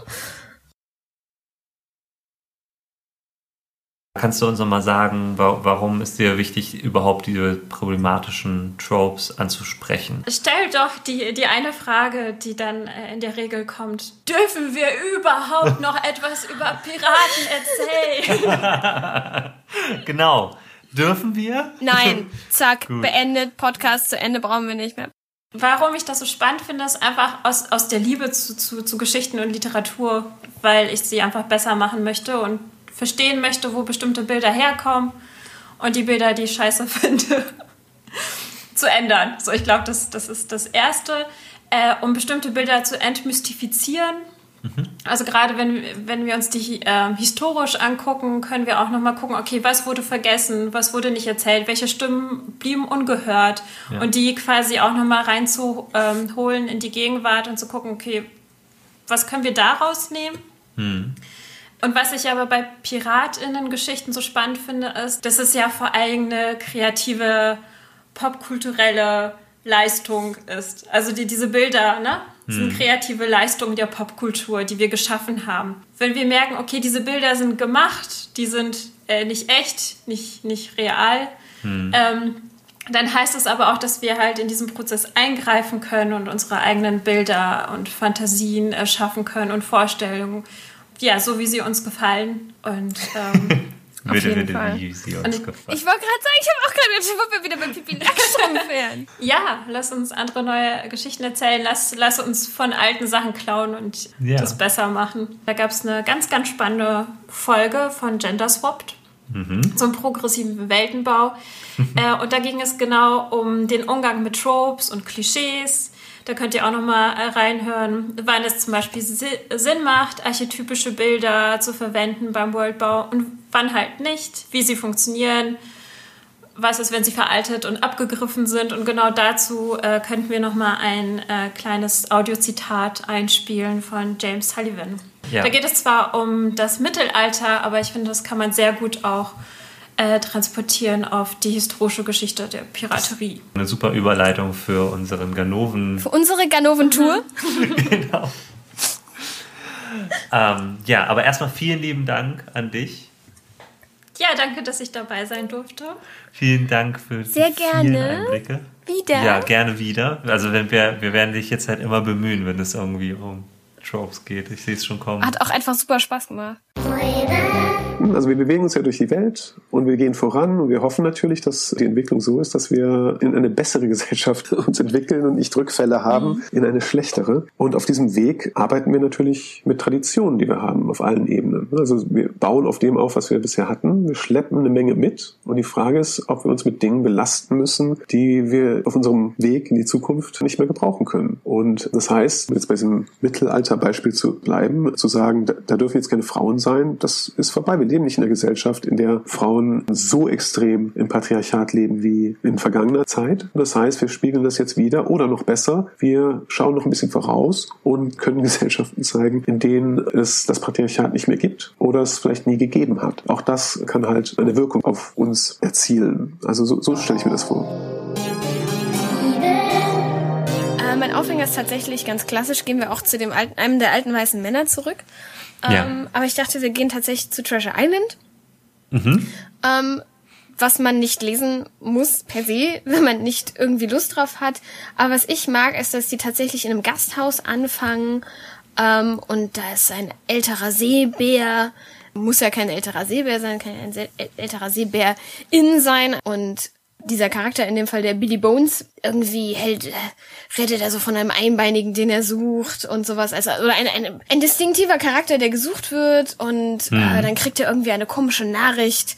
Da ist nur ein schwarzer Fleck drauf und irgendwie weiß er aber, dass das das Ende für ihn bedeutet und äh, irgendwie bricht er dann zusammen. Also könnte man im Fantasy-Setting dann in, in was Magisches übersetzen, wenn man Ja. möchte. Oder er muss ja auch nicht sterben, wenn man das irgendwie leichter halten will, kann er ja auch nur in Stasis oder so verfallen, wie auch Ja. immer. Ja. Jedenfalls irgendwie über, wird das Gasthaus, in dem der Junge quasi sein, mit seiner Mutter arbeitet und wohnt, überfallen und niedergebrannt und sie retten noch die alte Seekiste von Billy Bones und da finden sie dann äh, tatsächlich, also die, beziehungsweise sie nehmen die Kiste nicht mit, aber ein Päckchen, ich würde die Kiste mitnehmen, weil Kisten sind cool. Ähm, Punkt aus Basta. Mit der kann man dann bestimmt auch spannende Dinge machen. Kiste of Holding oder sowas, ne? Die kann ja dann Ja, magisch und total. spannend sein. Ja. Ähm, und da ist dann eine Schatzkarte drin und naja, ne? Wir wissen ja, Schätze gehören niemandem mehr, vielleicht, Mhm. eventuell, aber eben, ne? und so, aber das ist, finde ich, ein ganz cooler Aufhänger, irgendwie so ein, Total. Sonst den Rest kann man sich sparen, glaube ich, beim Treasure Island, aber den, den Aufhänger, als ich da nochmal recherchiert habe, fand ich nett. Ich, ähm, also ich bin, habe eine sehr persönliche und sehr enge Beziehung zu dem Buch, weil meine Mutter mir das immer vorgelesen hat, als Ja, ich okay. ganz klein war. Aber was ich, also wenn ihr euch das Buch nicht geben wollt und vielleicht auch eine andere Interpretation dieser Geschichte haben wollt, wo man auch gut klauen kann, weil es im Grunde alles, also fast eins zu eins die gleiche Story ist, aber halt irgendwie in einem anderen Setting. Äh, es gibt äh, den Schatzplaneten und das ist genau das. Also die, genau die gleiche Story nur von Disney. Ist so ein bisschen so ein so einer der Filme von Disney, den sie so, wo sie so gerne tun, als ob es nicht existieren würde. Aber die Ästhetik ist so gut. Genau. Ja, die Ästhetik ist großartig. Äh, überhaupt wie es gemacht ist. Also es war so einer dieser, äh, dieser Ist da nicht auch ein Genderswap mit drin? ja, ja. Und es ist halt, es ist halt sehr es ist so einer dieser Hybridfilme, ne, wo sie halt gerade so angefangen haben, ein bisschen mit dem Computer zu animieren. Das hat so einen ganz eigenen, super spannenden Look. Alles ist sehr farbenfroh und also da gibt es wirklich viele Sachen, die man für so ein Setting einfach klauen kann. Äh, die Story an sich ist einfach eine, ja, also eine solide Abenteuerstory. Ne? So, und es ist sehr, ähm, ich will sagen, toxische Vater-Sohn-Beziehung in der Story. Oh Also ja. so als kleine Vorwarnung. Ähm, ist ein bisschen übertrieben zum Teil und auch nicht unbedingt immer gut, aber naja. Also so als kleiner Hinweis, also wenn, wenn ihr ähm, die Schatzinsel nicht lesen wollt, kann ich auch verstehen, habt ihr da eine Alternative. Ich glaube, das ist tatsächlich, also ich kann mir das total vorstellen. Ich glaube, als Kind hätte ich das auch mehr gemocht, äh, aber als erwachsener Mensch dieses so, der war halt auch ist jetzt nicht auf die packendste Art und Weise geschrieben dafür, dass die Story ja an sich sehr packend, also ne, sehr packend Ja, sein ja. könnte und eigentlich Genau, auch irgendwie ja, ist. Aber ähm, die Spannung lässt ein bisschen zu wünschen übrig, wie das bei älteren Büchern öfter mal der Fall ist. Äh, Richtig, richtig. Und so, aber ja, solide Abenteuerstory, gehe ich auch voll mit. Und das ist dein Aufhänger. Auch sehr spannende Charaktere. Genau, das finde ich ist ein guter Aufhänger. So ganz simpel, ähm, einfach etwas überhören, basically. Und Ja. äh, ich fand's ganz Mythen nett irgendwie. Genau, kann man so, irgendwie ja. gleich irgendwas verpacken. Dieser schwarze Punkt, also das fand ich irgendwie ganz spannend. Diese Piratenkommunikation da ja irgendwie, Ja, die das ja zu sein scheint, ist so. Und ich fand's irgendwie ganz bisschen mythisch auch, dass er ja dann an einem Schlaganfall stirbt. Äh, Es Ja, bringt ihn ja erstmal irgendwie keiner um, sondern es ist irgendwie das Universum weiß, es ist Zeit für Billy Bones zu gehen, irgendwie. Ähm, ich weiß auch nicht. Es war irgendwie interessant. Vorhin haben wir da nicht so viel drüber gesprochen, aber ähm, das, was halt Piraten für mich auch krass ausmacht, sind halt eben Mythen. Also so, Mhm. ne? die sind halt immer so larger than life. Die sind halt nie einfach nur irgendwer auf einem Schiff, sondern es ist halt Die haben immer auch alle Namen, ne? So klangvoll. Genau, so, so wie Black Caesar. So, Oh ja. das ist halt ein Name, wo man gut. gleich denkt, so krass. Und, und dann hast du halt dann immer gleich so, das ist, das ist die, die, dididide. das ist die, die 800 Schiffe hat. So, ne? Also so, Mhm. das sind immer so gleich Sachen, wo du denkst, was, was ist das, ne? Was soll das sein? So, das kann doch nicht, das ist doch nicht wahr. Welche eine Person kann so viele Schiffe? Ja, Ja, ja, genau. total. Und, und das ist dann wiederum so was, wo, also was ich super spannend finde, weil du da viel halt auch mit so, mit Unwahrheiten einfach, weil das ist ja, in Total. erster Linie war das ja auch Quatsch. Ja. Ne? Und wenn du die historische Piraten auch anschaust oder die Geschichten, die wir haben, ist ja auch viel. Die kochen auch nur die, mit Wasser. Genau, die sind ja auch immer hingegangen und das, darum haben wir auch die Sachen, die wir halt an ähm, überlieferten Geschichten haben, liegt ja auch daran, dass die nicht alle Leute ermordet haben, die sie irgendwie ausgeraubt haben, weil die meisten Leute, die halt irgendwie Piraten getroffen haben, wussten, ah, okay, wir, wir kennen dieses Prozedere, das wird jetzt beängstigend, aber wenn wir uns halt nicht dumm anstellen, passiert uns nichts, geben unsere Waren ab und dann fahren wir weiter. So. Aber die Geschichten, die daraus gemacht Genau. wurden, ne? das ist das Spannende. So. Und, Und die, die schöne Idee auch, dass sagen, ja, ihr wisst ja, was ihr macht, ne? Ja, ja, wir erzählen, ihr wart ganz furchtbar, ja, da, ja, da, irgendwie, dass man das auch diesen Mythos aufrechterhält irgendwie so. Genau, genau. Und dann, äh, also ich kann mir das auch voll gut vorstellen, dass die dann auch äh, wirklich eine Show draus gemacht Mhm. haben, wenn sie dann auf dem, ne, wenn sie dann halt irgendwie ein Schiff gekapert haben oder oder zumindest geändert haben, dass sie dann halt geguckt haben, okay, wie machen wir das so effektvoll wie möglich? So, ne? Also macht ja Sinn. Ja. Aber das ist so ein, ein Aspekt, den ich super spannend finde. Ähm, aber ehe du mit deinen Charakteren beginnst, würde ich gerne wissen, worauf du dann besonders Wert legst. Bei Charakteren oder bei Piraten? Bei Piraten. Generell bei Piraten. Ähm, ich glaube, bei Piraten ist mir die Ästhetik besonders wichtig. Ähm, es muss bunt sein, es muss exzentrisch sein, eklektisch. Ja. Und was mir auch gefällt eigentlich, ist, wenn es Multikulti ist. Was Ja. wir ja eben quasi hatten, weil da ja so viele verschiedene Kulturen zusammenkommen, eigentlich, weil ja eben auch diese ähm, Inselvölker alle irgendwie vielleicht auf den ersten Blick ähnliche, aber eigentlich ja wahrscheinlich eben durchaus distinktiv voneinander sich unterscheidende Traditionen Ja. haben, dass da jede Person einfach dann was mitbringt und, und dass die Leute, die dort leben, die vielleicht auch nicht von dort kommen, ne, wenn dann die Leute von außerhalb dort, dorthin kommen, dass das irgendwie, dass man Sachen annimmt und miteinander teilt und tauscht und dass vielleicht auch jede Crew äh, wieder ihre eigenen kleinen idiosynkratischen Eigenheiten Ja, hat und dieses, total. dieses, auch dieses Found Family, ich finde, das eignet sich da sehr gut. Ähm, auch super. Und das mag ich gerne, dass man da so ganz viele verschiedene spannende Familien oder zumindest Teamfamilien äh, Gefüge machen kann. Das ist so, das, das ist das, worauf ich dann im Endeffekt, wenn ich heute auch, auch bei nicht so klassischen Piratensachen schaue, das ist so das, was mir ja. ins Auge sticht und wichtig ist. Ich bin gar nicht so der Riesenfan davon, von dem, ja. von der großen, auf, wenn die, wenn die dann, wenn die ein Teil von einem Setting sind, äh, das finde ich cool.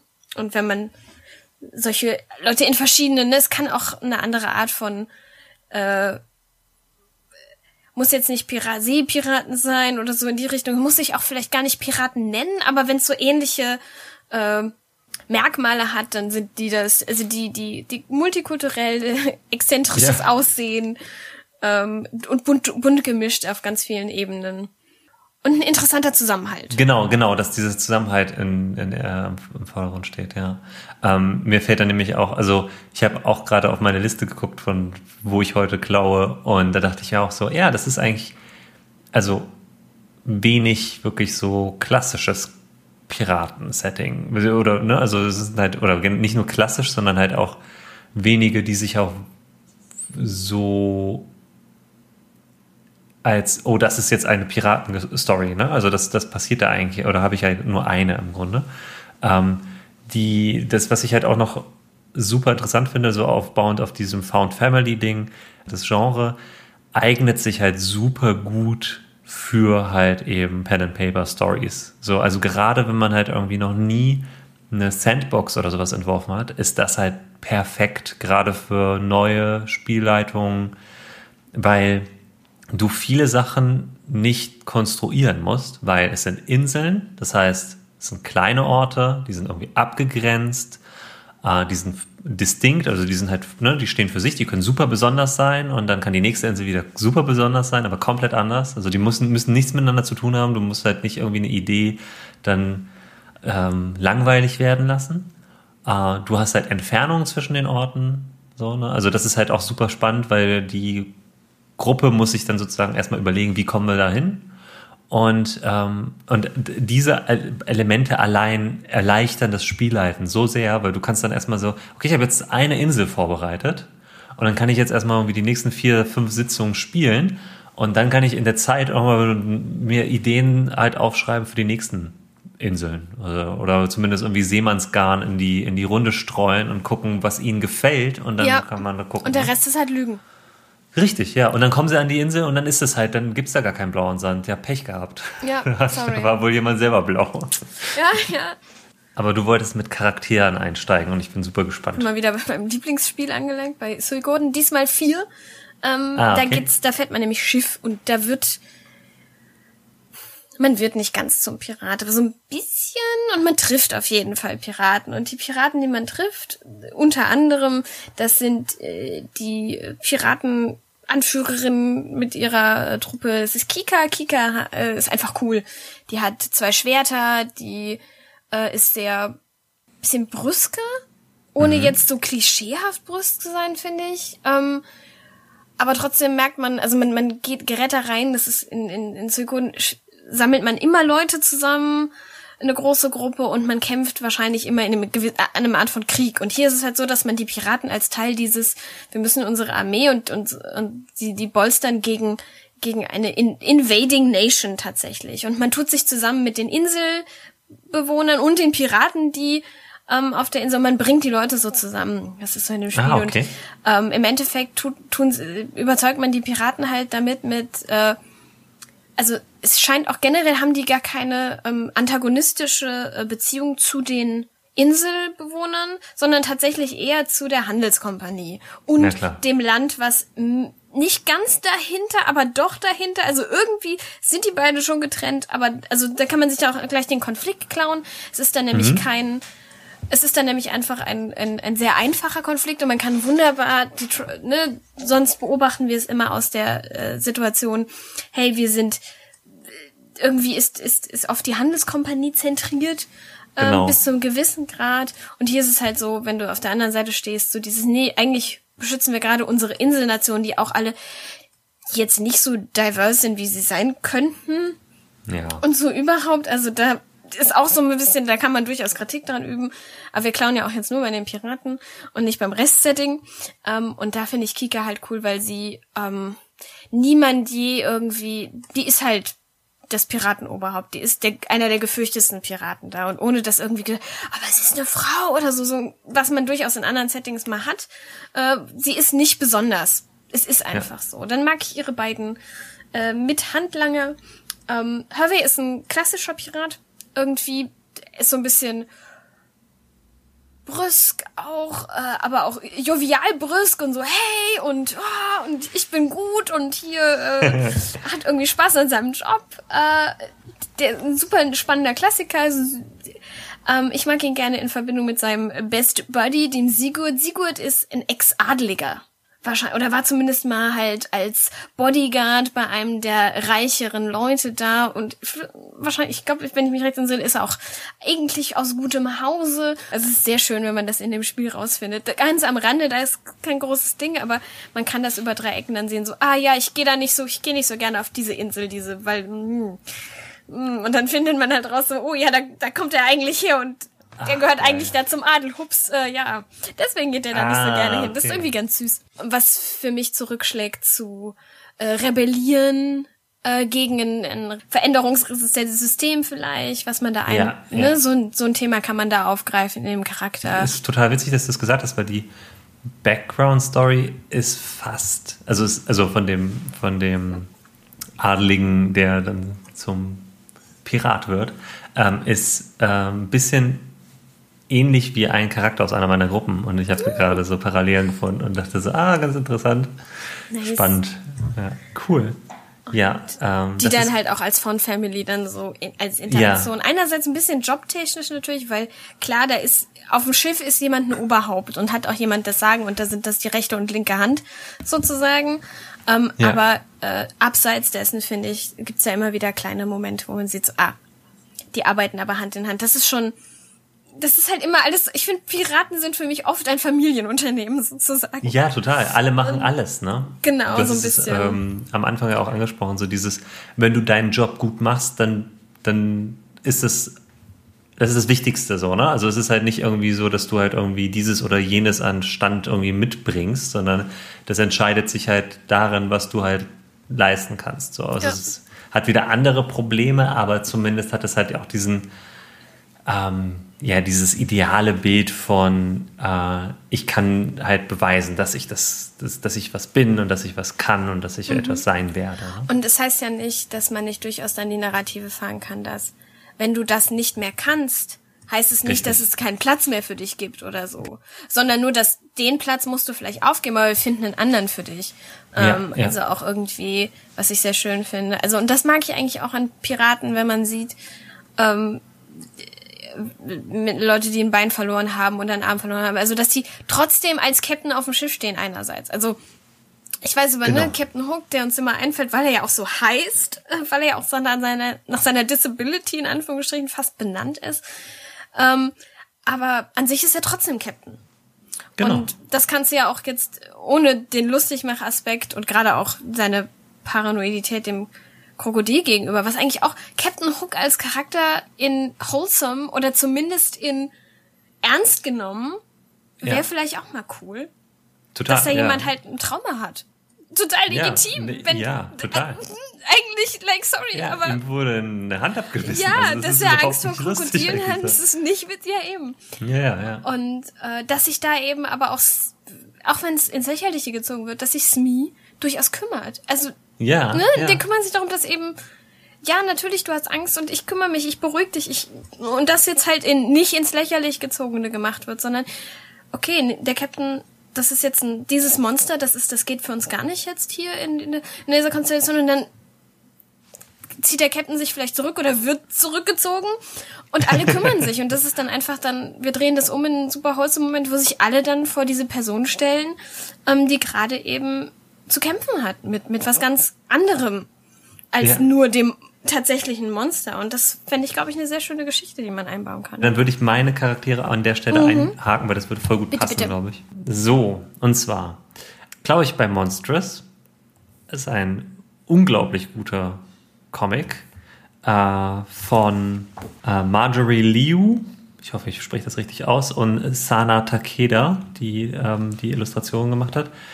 Ähm, die beiden machen meiner Meinung nach, ich sag's einfach, das beste Fantasy-Comic, was es aktuell gibt. Äh, es ist eine, ich sag immer, wenn mich Leute fragen, äh, wie, was, was für mich gutes Worldbuilding ist, dann sage ich immer Monstrous. äh, es ist unglaublich gutes Mo äh, Worldbuilding und vor allen Dingen, ähm, wenn man weiß, oder das hat halt die Autorin selber auch so gesagt, wenn man weiß, dass sie nur mit dem Bild der Protagonistin quasi begonnen hat, diese Geschichte zu skizzieren und darauf aufzubauen. Äh, das ist nämlich eine äh, wütende junge Frau, der ein Arm fehlt. Und die halt irgendwie so wütend blickt. Das war so ihre, ihr erstes Bild. Darauf aufbauend ist halt diese Geschichte entstanden. Ähm, und wir erfahren halt in dieser sehr spannenden Fantasy-Welt, ähm, wo es halt einen Konflikt zwischen den Menschen und den Arcanics. Und die haben immer so eine halbe oder ganze Tiergestalt. Also es sind humanoide Tiere im weitesten Sinne. Und die Menschen werden im Grunde, also nicht angeführt, aber hinter den Kulissen sind sie von so einem Hexenkult oder von einem Hexenzirkel äh, kontrolliert, die eben diese Arcanics für Experimente nutzen und so weiter. Und also es ist eine super spannende Geschichte. Ich will jetzt auch nicht zu viel vorwegnehmen. Es ist ein ähm, total spannender und interessanter Blick auf eine Fantasy-Welt, die eben nicht patriarchal aufgebaut ist, weil es halt matriarchal aufgebaut ist. Also alles in der Welt ist halt, also es gibt, soweit ich weiß, glaube ich, nur äh, Göttinnen. Es gibt auch, also wie gesagt, es gibt diese Hexen auf der einen Seite, es gibt die ähm, beiden Chords, also es gibt den Dusk Chord und den Dawn Chord auf der anderen Seite und die sind auch wieder verfeindet bei den, bei den Arcanics. Also sehr interessante, vielschichtige Welt. Und im, im Volume 2, wo wir heute klauen, oder wo ich heute klaue, muss die Protagonistin mit ihrer kleinen Crew oder mit ihrer kleinen Gruppe die aus einem kleinen Fuchskind und einer äh, sprechenden Katze ähm, besteht. Äh, es klingt jetzt super wholesome und nett, aber das ist nicht, das ist kein Comic für Kinder. ähm, muss sie ähm, auf eine sehr gefährliche Seereise aufbrechen, um zu einer Insel zu kommen, um Antworten zu bekommen. Und wie macht man das? Natürlich, indem man sich bei Piraten auf ein aufs Schiff einlädt. Also sie bekommt das vermittelt durch einen äh, Kontakt, ähm, der sehr cool ist. Das ist ein Tigermensch, ähm, der immer grimmig guckt. Und er kennt halt eben eine, ähm, eine Crew oder ein Schiff namens Jolly Ravager. Und dieses Schiff wird angeführt von der Kapitänin Sarissa. Und Sarissa ist äh, nicht nur einfach also du hattest gerade gesagt, dir gefällt es, wenn die Optik, also wenn so der Look und die Extravaganz stimmt. Ich halte es dir kurz in die Kamera, damit wenigstens du es siehst. Oh ja, das stimmt. Das stimmt. Also du siehst sie, ja? Ja. Und ich weiß nicht, ob man es erkennen kann, aber siehst du ihre Fangzähne? Ja. Jetzt sie ja. ist nämlich, ohne dass es in irgendeiner Weise behandelt wird, sie ist eine Vampirin. Auf jeden Fall uh. ist sie eine Vampirin oh oder, oder hat zumindest in welcher Form auch immer irgendetwas in diese Richtung. Und ähm, sie ist halt super cool. Einfach Punkt. ähm, lässt sich auch überhaupt nichts erzählen und sie sagt halt gleich irgendwie ganz am Anfang sagt sie halt, dass nichts ihr Angst macht, weil sie in die, in die Augen der, der Seegöttin geblickt hat. So. Und ich finde, das ist so ein cooler Einstand für jeden Kapitän, in ja. welcher Form auch immer in so einem Fantasy-Setting. Ja. Also klaut das einfach. Ich bin jetzt schon verliebt. Und dann gibt es meinen Lieblingscharakter auf diesem Schiff. Auf diesem Schiff sind mehrere Charaktere, sind alle cool und fast alles sind Frauen auf dieser, in dieser Crew. Ähm, aber, und jetzt kommt's, die coolste Person auf diesem Schiff ist Old Tooth. Und Old Tooth ist eine Piratin, die so aussieht. Das ist eine. Ah, eine, ja, die kenne ich. eine Freundin von mir. Das ist der Lieblingscharakter einer Freundin von mir. Ja, ja. genau. Das ist eine, eine Hai-Person, also ein Hai-Mensch. Und sie ist einfach unglaublich cool. Sie bringt nämlich dem, diesem kleinen Fuchskind äh, das Schwimmen bei und äh, ist halt einfach unglaublich wholesome, gleichzeitig total gefährlich. Also eine richtig. Ist ein Hai, ne? Ja, ist ein Hai, einfach grundsätzlich. Und war für mich halt eben Inspiration, ein ganzes Hai-Volk in D&D zu übersetzen. So ähm, bin werde ich bestimmt auch nochmal, ich weiß nicht, ob ich es bis zum Release dieses äh, Podcasts schaffe, aber wenn, dann packen wir es in die Show Notes. Ähm, und wenn ihr das nicht sofort nach Release hört, dann ist es vielleicht schon in den Show Notes. Ähm, die nennen, die habe ich dann die Selachi genannt. Äh, und das sind High-Personen, weil ich das so interessant und spannend fand und ich eh aquatische, so humanoide Völker total interessant finde. Ähm, und ich immer er so braucht diese schon oh, Seeelfen, wenn er äh, eine Heilperson sein halt, kann. Genau, eben. Und wie viel cooler ist es halt, weil du halt eben auch wirklich so spannende Aspekte halt eben von dieser Spezies reinbringen kannst und halt eben gucken kannst, wie, ähm, wie würden die halt eben auch auf so einem Piratenschiff funktionieren. Ne? Also die wären dann halt eben für die Taucheinsätze oder ähm, um halt eben Blut aufzuspüren oder so ne, im Wasser, weil es ja halt eben so heil können. Ja, Oder also, wenn du es dann wieder umdrehen willst, ist, ist der Koch. Und die mag so, überhaupt ja. nicht schwimmen. Und also sie kann es, aber sie mag nicht. Und ist dann irgendwie was, die, ja. die, die, der domestischste ja. Rolle auf dem Schiff als schönes so, es ist diese riesige bulkige Version mit den mega Muskeln, aber eigentlich nutzt sie das nur, um Zwiebeln ganz, ganz schnell, ganz fein zu schneiden. Und ja. Oder halt Kokosnüsse zu knacken. Ja, also mit genau. bloßen Händen oder so. Ja. ja, ja. Und so ähnlich ist es halt auch so. Wenn, äh, die sieht man das erste Mal in dem Comic und denkt sich so, wow, krass. Und dann ist sie halt so diejenige, die dem Kind das Schwimmen beibringt. Ne? Schöne Vielschichtigkeit einfach, ne? Genau, Total ja. Also das komplette Comic kann ich empfehlen, aber wirklich, wenn ihr da halt einfach nur reinschauen wollt, geht mal in den Comicladen und blättert ein bisschen die Volume 2 durch und schaut euch nur die Bilder an und dann werdet ihr gleich denken, oh, wie cool. Also das erzählt so viele Geschichten, auch wie die Outfits aussehen und total. Ja. Also wer, ich glaube, wer, wer nicht zumindest interessiert ist, wenn er sich die Bilder von Takeda Sana anschaut, was den Comic angeht, denn also man muss es nicht mögen, ne? das ist ganz klar, das ist immer Geschmackssache, aber ich glaube, Interesse irgendwie generiert das auf jeden Fall. Ja, ich glaube, ähm, ich ziehe mal kurz vor. Ich habe mein, mein Setting, glaube ich, bei Final Fantasy XII. Die Fun Coast ist halt einfach ein relativ generisches Beach-Setting. Also da ist jetzt nicht super ja. viel Besonderes.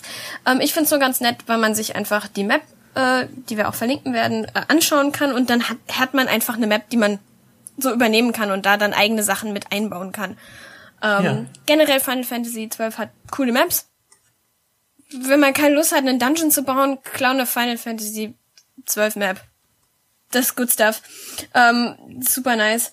Ähm, was ich aber an der Map ein bisschen mag, und das könnte man, denke ich, ganz cool machen, äh, wenn das eine, ein, ein Ort ist, an dem öfter mal vielleicht, an dem man öfter mal äh, andocken muss oder äh, landen muss, aus verschiedenen Gründen, oder an dem man, man durch muss oder so. Also ja. es ist ein, eine Beach Area, von der man von A nach B irgendwie laufen muss, von einer Stadt zur anderen oder sowas. Ähm, ich mag, dass es bei Final Fantasy XII generell äh, manche Maps eben Wetterbedingungen haben. Also es gibt zum ah, Beispiel ja. sonnig, es gibt bedeckt und es gibt es regnet. Und zum mhm. Beispiel, wenn es regnet oder auch zum Teil bei, wenn es äh, bedeckt ist, dann ist nicht nur so, dass natürlich sich das, das ein bisschen, also es, es regnet natürlich tatsächlich und mh, hm, man sieht ein bisschen weniger ähm, und solche Sachen, aber es gibt zum Beispiel auch ein paar andere Monster, die zum Beispiel auch gar nicht so ohne sind. Also das ist, das könnte man auch, also ich finde es ganz nett, zum Beispiel, wenn man dann sagt, dass gewisse, uns müssen ja jetzt gar nichts Gefährliches oder Gruseliges sein. Ja. Aber ich mag die Idee, ja. dass dann einfach andere Kreaturen zum Vorschein kommen, die man vorher in die, man denkt so, ah, wir waren ja schon mal in X und ja, da muss man vielleicht nichts beschreiben, aber nee, weil es jetzt regnet, sind da irgendwie alles ganz viele Kröten, die sich plötzlich, ne? Wasser, yay, oder was auch immer da vielleicht lebt. Ähm, also da gibt's tatsächlich, da lauf, äh, sind dann Air Elementals, äh, die halt durch diesen Sturm und den Regen so auch rausgelockt werden. Äh, und dann darum, äh, die tatsächlich, ich glaube, auch freundlich sind, bis man sie angreift. Aber wenn man sie aus Versehen Aha. angreift, sind die ziemlich heftig. So kann das passieren, dass man sich da verzettelt. Und das könnte spannend sein. Ähm, und was ich ganz spannend finde, äh, wenn es regnet, äh, ist Feuer, äh, Schaden wird halbiert und ähm, äh, Elektrizitätsschaden wird äh, geboostet, also also, dass man noch damit arbeiten kann, dass verschiedene Fähigkeiten kann man generell überall machen. Aber wenn, wenn das Wetter oder, oder die Umgebung irgendwie ist, dass vielleicht Sachen anders funktionieren, so dass man ein bisschen Ja. spannende Dinge irgendwie in sein Setting einbaut. Dass nicht immer alles gleich funktioniert. Weil die Welt ja auch immer ein bisschen sich ändert. Ohne jetzt Agency wegzunehmen und ohne jetzt Genau. zu sagen, du bist jetzt nutzlos, weil es regnet, weil das ist natürlich Nee, auch ganz nee. schrecklich. Aber einfach die, die Köpfe der Leute anders nochmal anzuregen und zu sagen, hey, du musst jetzt vielleicht ein bisschen umdenken. Da muss man vielleicht doch sich rausschleichen und der Kampf ist dann einfach nicht zu gewinnen, man muss halt auch mal abhauen. Was ja, Genau. Also jedes Mal, wenn ich es wirklich hinkriege, eine D&D-Gruppe wirklich zum Fliehen zu bewegen, bin ich ja schon mega zufrieden, weil im Zweifel passiert das ja eigentlich nicht so fast schon. Ne? Also in anderen Settings vielleicht noch eher, weil sie halt grundsätzlich tödlicher sind und nicht so einen krassen Bezug, also nicht so einen krassen Fokus auf Kampf legen, aber ähm, ich finde es ja immer ganz spannend, wenn die Gruppe wirklich bewusst die Entscheidung trifft, okay, in dieser Situation, wenn es regnet, haben wir keine Chance. ja. Wir hauen ab und wenn es nicht mehr regnet, dann, äh, dann schaffen wir das. So, ne? Also so finde ich es interessanter, als wenn man einfach nur drauf kloppt, weil äh, ob es jetzt regnet oder nicht. Oder wenn es dann was gibt, was vielleicht, oh, wir brauchen Krötenschleim und die Kröten kommen nur raus, wenn es regnet. Aber da sind diese fiesen Monster, dass man einfach, wie, wie gehen wir damit um? Wie kriegen, können wir die ablenken? Also, dass man die Kreativität und das Denken der Leute anregt. Und das kann man dann auch wieder mit diesem, mit diesem piratentypischen Mythen wieder versehen. Ja. Ne? Also, dass das irgendeine ähm, wettergegerbte irgendwie Fischerin am, am Pier irgendwie so vor sich hingemurmelt hat oder so und man schnappt das nur so auf oder irgendein, der Geist eines längst vergangenen Piraten soll da halt irgendwie Ja. bei, bei Regen rumschlurren Oh, oder so. ja. Also solche Sachen, ne? Auf Weil der halt jeden irgendwie Fall. bei einem heftigen Sturm irgendwie gekentert Genau, ist. und der hat Also sich dann mit Sachen. einem Elementar zusammengetan und jetzt ist er so Ja, halb genau. Elementar, halb Geist und Ja, und schon hast du, kannst du eine ganze Kampagne drum rumziehen. Also, total. ja, aber ich habe mir gerade die Map auch nochmal angeguckt. Es ist echt eine schöne Map. Ich mag ja, liebe ja Maps.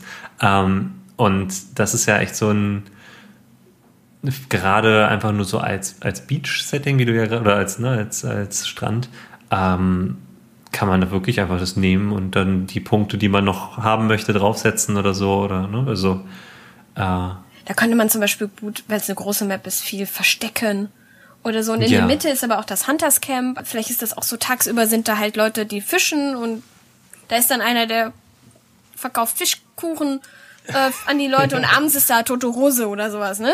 Ähm, dann sind sie alle in der nahegelegenen richtigen Siedlung. Ja. Kann man mit Leben füllen. Ist ein gutes Gerüst, glaube ich. Schöne Ecke. äh, ich habe fürs Worldbuilding auch noch ein bisschen was geklaut.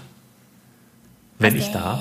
Aber bitte gerne. Und zwar ist es gar nicht, hat es gar nicht mit Piraten zu tun, sondern eher mit der anderen Seite, und zwar mit der Royal Navy. Damals, oder nicht mal zu der Piratenzeit, sondern eher äh, 19. Jahrhundert. Und zwar gibt es eine Serie, die heißt The Terror. Oh, Und das ist so eine Amazon-Exklusivserie. äh, ich spreche jetzt nur von der ersten Staffel, weil die zweite Staffel ist was ganz anderes. basiert, und die erste ich, auf dem Staffel- Buch, die erste. Das kann gut sein. Die erste Staffel ähm, begleitet ein Schiff, die nämlich auch so heißt, also Terror. Und dieses Schiff soll die Nordwestpassage finden, also halt über Nordpol quasi oder am Nordpol vorbei nach Indien schiffern, äh, schiffen, um halt eben den langen und beschwerlichen Weg um das Kap der guten Hoffnung herum, um Afrika herum, nicht nehmen zu müssen, weil das ja immer Monate gedauert hat und äh, diese Nordwestpassage wurde halt irgendwie wirklich fast 200 Jahre irgendwie gesucht oder so. Ja, und das ist so äh, die letzte Expedition, wo sie das gesucht haben oder eine der letzten. es ist, taucht kein Pirat in dieser Geschichte auf, weil das auch lange nach dieser Zeit ist. Aber was ich halt sehr aus dieser Serie mitgenommen habe, was ich super spannend finde an der Serie, ist halt dieses Leben an Bord eines Segelschiffs wird halt super spannend und vielschichtig dargestellt. Äh, inklusive halt auch Queerness, aber halt eben auch mit ein bisschen problematischen Sachen, weil da halt eben auch wieder so ähm, äh, ja der Willen halt irgendwie auch. Äh, Das hat mich auch ein bisschen geärgert. Ja, mich auch. Ähm, aber generell dieses. Und beim bisschen meine ich ganz schön viel. Sehr. Ja, ja. Wobei dieses, also ich will auch nicht, nichts vorwegnehmen, so, aber ähm, die Serie hat fantastische Elemente, in welcher Form auch immer. Also ob die jetzt Realität sind oder, ne, oder nicht. Aber es gibt da halt auch so eine Fantasy-Komponente im weitesten Sinne. Aber es wird halt total interessant dargestellt, wie die Crew damit umgeht. Und das ist das, was ich halt für so, auch für ein Fantasy-Setting total spannend finde, wenn man halt eben sagt, oh, es gibt, und zum Beispiel in meinem Setting gibt es die Schimmernden. Niemand aus meinen Gruppen hat jemals herausgefunden, was die Schimmernden sind. Das weiß niemand, aber alle kennen die Schimmernden und wissen, dass wenn man dieses oder jenes tut, dass die Schimmernden kommen und das Schiff versenken. So.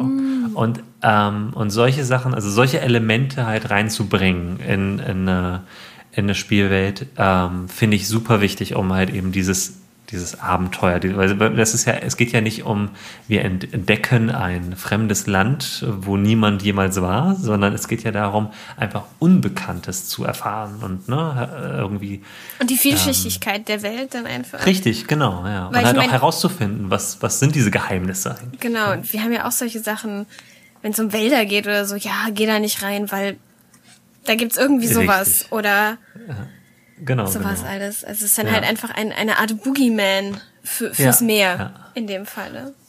Genau, und beim, bei der Serie, bei äh, The Terror, ist es halt so, dass es dort einen Geist gibt, der in Form eines riesigen Eisbären halt diese Crew heimsucht. Und äh, was an sich schon ein geniales Bild ist. Und das, was das halt immer interessanter macht, ist, dass die Crew halt berichtet oder halt immer wieder sagt, dass dieser Eisbär das Gesicht eines Menschen hätte. Und das an sich schon, ne, als Bild einfach klauen in euer, in welche, was auch immer ihr spielt. Selbst wenn ihr Cthulhu spielt, ist das passend. so. Ähm, weil, Wenn du auf dem Meer bleiben willst, ein Fisch mit Menschengesicht. ja, Zack. als alles gruselig. So. Ja. Egal, was man. Alles was mit man Menschengesicht. Ja, eine Giraffe mit Ich Menschengesicht glaube, ist äh, furchter, furchterregend. So. T.K. Johnson ähm, äh, sagte auch mal sowas, They ist sehr horroraffin und They sagte mal sowas wie, ah, ähm, Babygesichter und Babyhands. Ja. Überall richtig, irgendwo genau. dran packen und schon ist es gruselig. Was mir gerade einfällt, ähm, jedes, glaube ich, JRPG zumindest hat ein Geisterschiff, wenn man Schiff fahren kann. Ja, natürlich. Also ja, auch, klar. ähm, was gerade die Brücke zu meinem meiner letzten Obsession mit äh, The Haunting of Hill House, ähm, Mhm. da haben die im Setting überall Gesichter versteckt. Also an Türen, Knöpfen und in also in dem Design an so in an äh, Strickereien wollte ich schon sagen, äh, hier äh, am Holz, wenn da irgendwas Ah ja, so äh, Schnitzereien. Carvings, Schnitzereien, das Wort habe ich gesucht, Dankeschön. Ähm, und so und überall sind so Gesichter drin, also äh, auch mal Fensterdekoration, die dann eher nach Gesicht aussieht oder sowas in der Art. Okay. Und das könnte man auch in einem Geisterschiff dann total gut machen. Ja, ja. Und das, das eignet sich halt perfekt, weil das Spannende an diesem, an dieser Serie ist halt auch, dass sie quasi selber zum Geisterschiff werden. Mhm. Also, weil halt eben, ne, also es sind auch, ähm, zu Beginn sind es halt eben zwei Schiffe, die halt eben zusammen unterwegs sind und ähm, im Grunde, also die bleiben einfach nur im Eis hängen. So, das ist eigentlich die Story. Die bleiben im Eis hängen, die kommen nicht weiter und dann passiert halt das mit diesem, mit diesem Geist, in Anführungsstrichen. Äh, und und was halt diese Serie halt super gut macht, also wie die Crew halt eben damit umgeht. Also ähm, ich kann es halt nur empfehlen, wirklich sich die Serie anzugucken, äh, wenn man halt einfach herausfinden will, wie diese Paranoia dann überhand nimmt und wie halt auch dieses Isolation ist es. Ne? die Isolation ganz schlimm, halt eben dann in Verbindung auch mit den medizinischen Sachen, also dann halt eben Vitaminmangel, das Skorbut, das alles, also dann Und dass das halt Essen auch, schlecht wird, ne? Oder? Genau, weil das Essen Irgendwie schlecht sowas, wird, ja. haben sie dann auf einmal Skorbut und dann, was das halt für Folgen eigentlich hat und so. Und ähm, ja, und dann halt eben bis hin zu einem wirklich also, also es ist, es Das ist eine Horrorserie. das spitzt sich zu und es ist eine Horrorserie. Also Aber was ich lustig finde, es, es ist nicht Monsterhorror, sondern nee, gar ne? nicht. ähm, es ist echt der Horror, was Menschen einander antun können Richtig. ähm, ja. und wie Menschen in Extremsituationen halt wirklich auch auf ba sehr basische und die meisten leider auf eher schlechte ähm, Coping Mechanisms und sowas Genau. alles dann zurückgreifen. genau. Und sei es Alkohol. Genau, also ich glaube, was man sich da dann klauen kann, wenn man wenn man es tatsächlich wieder auf Piraten oder auf die See mehr, also auf die sich bewegende, da kannst du ja Ja. trotzdem isoliert sein, weil du kannst ja Windstille geraten, also ne? Oh ja. Äh, und dann sind dann ist es klar, der Eisberg kann übers Eis laufen oder so, aber dann ist es halt ein, ein Meeresgetier oder Genau. ähm, irgendwas mit Sandbank. ja, genau. Und Man kann auflaufen, solche Sachen. Ja. Oder auf einer Ein also auf einer Insel stranden, die halt total klein ist, nur wo man vielleicht kurz. Ja, ja. Oder wenn Ne, man es halt in. Fantasy packt, dann halt einfach eine Insel, die unterm Schiff auftaucht, auf Ja, einmal. Und man ist halt genau. auf einmal mitten im Dschungel. Und hä, was, ne? Ja. Also und dann hast du halt eben auch einen ähnlichen Effekt quasi, ja. Und das sind Sachen, die man da durchaus wegnehmen kann. Genau, ja. Ja, das ist so ein Punkt, wo, wo ich halt auch viel auch über so, also man lernt da jetzt nicht irgendwie so die Begriffe, also nicht, dass das halt äh, das Wichtigste wäre, irgendwie richtiges äh, Seemannsgarn. Seemanns, ja genau, Seemanns-Slang irgendwie zu sprechen. Aber man kann, glaube ich, ganz gut als Spielleitung auch besser nachvollziehen, worum drehen sich dann so die Gedanken und was ist eigentlich den Leuten wichtig und so weiter. Ja, und das ist, da fand ich das halt eine super gute Quelle und man kann sich halt, wie gesagt, auch noch eine komplette Story. Also ich habe meine erste selbstgeschriebene, komplett selbstgeschriebene Kampagne äh, habe ich darauf quasi ähm, basieren lassen, aber habe es in eine Wüste gesetzt. Das ist nice, ja. Sehr gut. Was hattest du noch? Ähm, ich habe tatsächlich sonst nur eine Empfehlung. Da gibt's einfach ganz viele Links für euch mit wunderschöner Musik. Äh, und Ja. das Spiel Chrono Cross ist auch toll. Insofern spielt Chrono Cross, weil das ist toll. Aber äh, Mitsuda Yasunori ist ein fantastischer Komponist. Äh, wenn man sich mit JRPGs auskennt, kennt man vielleicht Chrono Trigger. Da hat er auch die Musik komponiert.